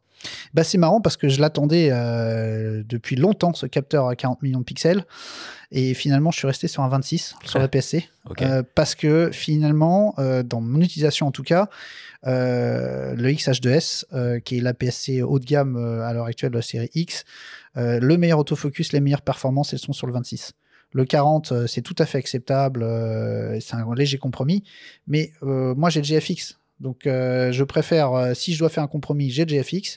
Et si je veux vraiment le nec le plus ultra, c'est à être sûr de ramener mon image quand il n'y a pas de lumière, euh, quand l'autofocus est compliqué, etc., bah, j'ai le, le, le 26. Et ça a été un vrai débat, hein, parce que j'ai essayé les deux, j'en ai parlé plein avec les chefs produits de Fuji. Et, euh, et en fait, ce qui a remporté le morceau, c'est que j'étais sur un shoot euh, euh, pour Nike Intersport, je me rappelle, où il fallait des conditions automnales, pluvieuses. On était à montagne, on avait froid, on était en sous-bois, la lumière était vraiment infâme. Et enfin, compliqué, pas infâme, compliqué. Et j'avais shooté avec les deux, et je me rappelle après avoir trié, j'avais vu qu'il y avait beaucoup plus finalement de photos sharp comme je voulais. Et c'est ça qui a emporté le morceau. Mais si Mhm. j'avais pas eu ce, ce cas de figure-là précis, je serais parti sur le 40.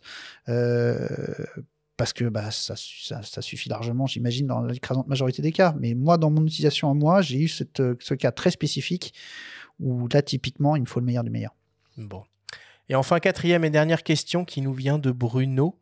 Quelle est la photo dont tu es le plus fier et pourquoi? Ouah, trop dur, trop dur d'en choisir une seule. Ça, c'est vraiment compliqué. Euh, Je pense que si je dois répondre à brûle le pourpoint comme ça, je vais sans doute prendre cette photo qui était pour la campagne pour le flash et l'inchrome qu'on a shooté en Turquie, où pendant dix jours on s'est euh, euh, battu pour ramener tout un tas de photos euh, le plus extrême, le plus belle possible. Et on a eu ce soir où Mère Nature, je pense, nous a vu dans nos efforts, nous a dit allez, ça fait dix jours que vous y êtes, je vous donne un coucher de soleil extraordinaire. Il y a eu un trou dans les nuages où euh, d'habitude on ne va pas parce qu'en parapente il faut surtout pas se faire enfermer dans les nuages. Et euh, là, pour le coup, on s'est tous, j'allais dire, regardé, on s'est tous parlé avec l'équipe euh, en radio. On devait être 7 ou 8 parapentes ensemble, donc une petite armada. On a vu ce truc et on a tous dit c'est un instant magique. On y va. Et on a donc infléchi notre course pour passer dans ce trou dans les nuages. Et ça a sans doute donné une enfin une image que moi j'adore complètement et qui pour moi est complètement unique parce que c'est vraiment pour moi ce moment où j'ai trouvé qu'on était complètement en face. Notre belle énergie, notre euh, notre enthousiasme, euh, bah, Mère Nature a, nous a remercié, a dit allez, je vous le donne celui-là, je vous donne un petit moment vraiment ultra magique, rien que pour vous. Et c'était incroyable. Et d'avoir partagé ça euh, avec plein d'amis, et puis en plus sur un projet commercial, enfin, il y avait tout qui était aligné. C'était vraiment ces petits moments, tu sais, euh, on essaye de tout prévoir.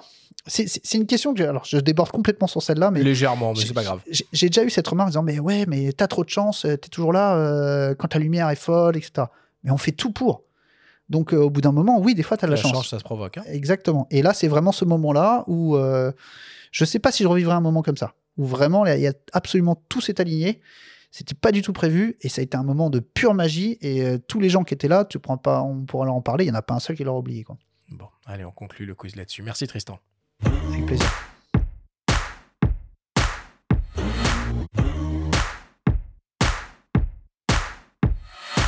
Nous voilà désormais à la fin de cette émission. Tristan, évidemment, immense merci d'avoir accepté notre invitation, d'être venu à Paris euh, faire cette émission euh, euh, à nos micros. Bon, la saison de, de ski démarre. Euh, hiver euh, 2023-2024, j'imagine que tu as des, des beaux projets de prise de vue en perspective dans les, dans les semaines, dans les mois qui arrivent? Ah, le décembre-janvier, c'est la meilleure lumière de l'année dans l'hémisphère nord et dans nos montagnes en particulier. Euh, le soleil se couche à 17h, mais de, du lever au coucher, la lumière est super bonne. Même à midi, c'est vachement bien. Donc oui, c'est le meilleur moment pour shooter là. Bon. Bah écoute, merci une nouvelle fois euh, euh, d'être venu euh, chez nous et d'avoir partagé bah, tout ça avec nous et avec, et avec nos auditeurs. La semaine prochaine, on vous propose deux rendez-vous. Mardi, pour commencer avec une émission spéciale dédiée au nouveau Lumix G9 Mark II. Et puis jeudi, avec une masterclass dédiée à la mise en place d'un setup lumière flash pour se lancer dans le portrait en studio. Nous recevrons pour l'occasion Alain Quintin de la boutique spécialisée MMF Pro et le photographe Michael Hirsch. Merci à tous de nous avoir écoutés. Prenez soin de vous et on se retrouve la semaine prochaine.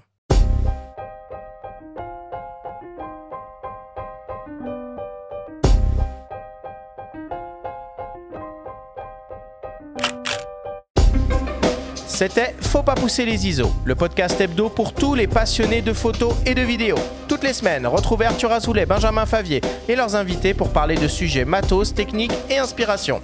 Cet épisode vous a été présenté par Fujifilm avec la série X et le système grand format GFX, des appareils hybrides dotés d'une qualité d'image unique. Abonnez-vous à notre chaîne et retrouvez l'intégralité de nos émissions depuis toutes les plateformes d'écoute, comme Spotify, Apple Podcasts, Google Podcasts, Deezer, Amazon Music et YouTube. Si vous aimez notre podcast, n'hésitez pas à liker, à vous abonner et à nous laisser un petit commentaire. Rendez-vous mardi prochain pour un nouvel épisode. D'ici la fête de la photo et n'oubliez pas, faut pas pousser les ISO.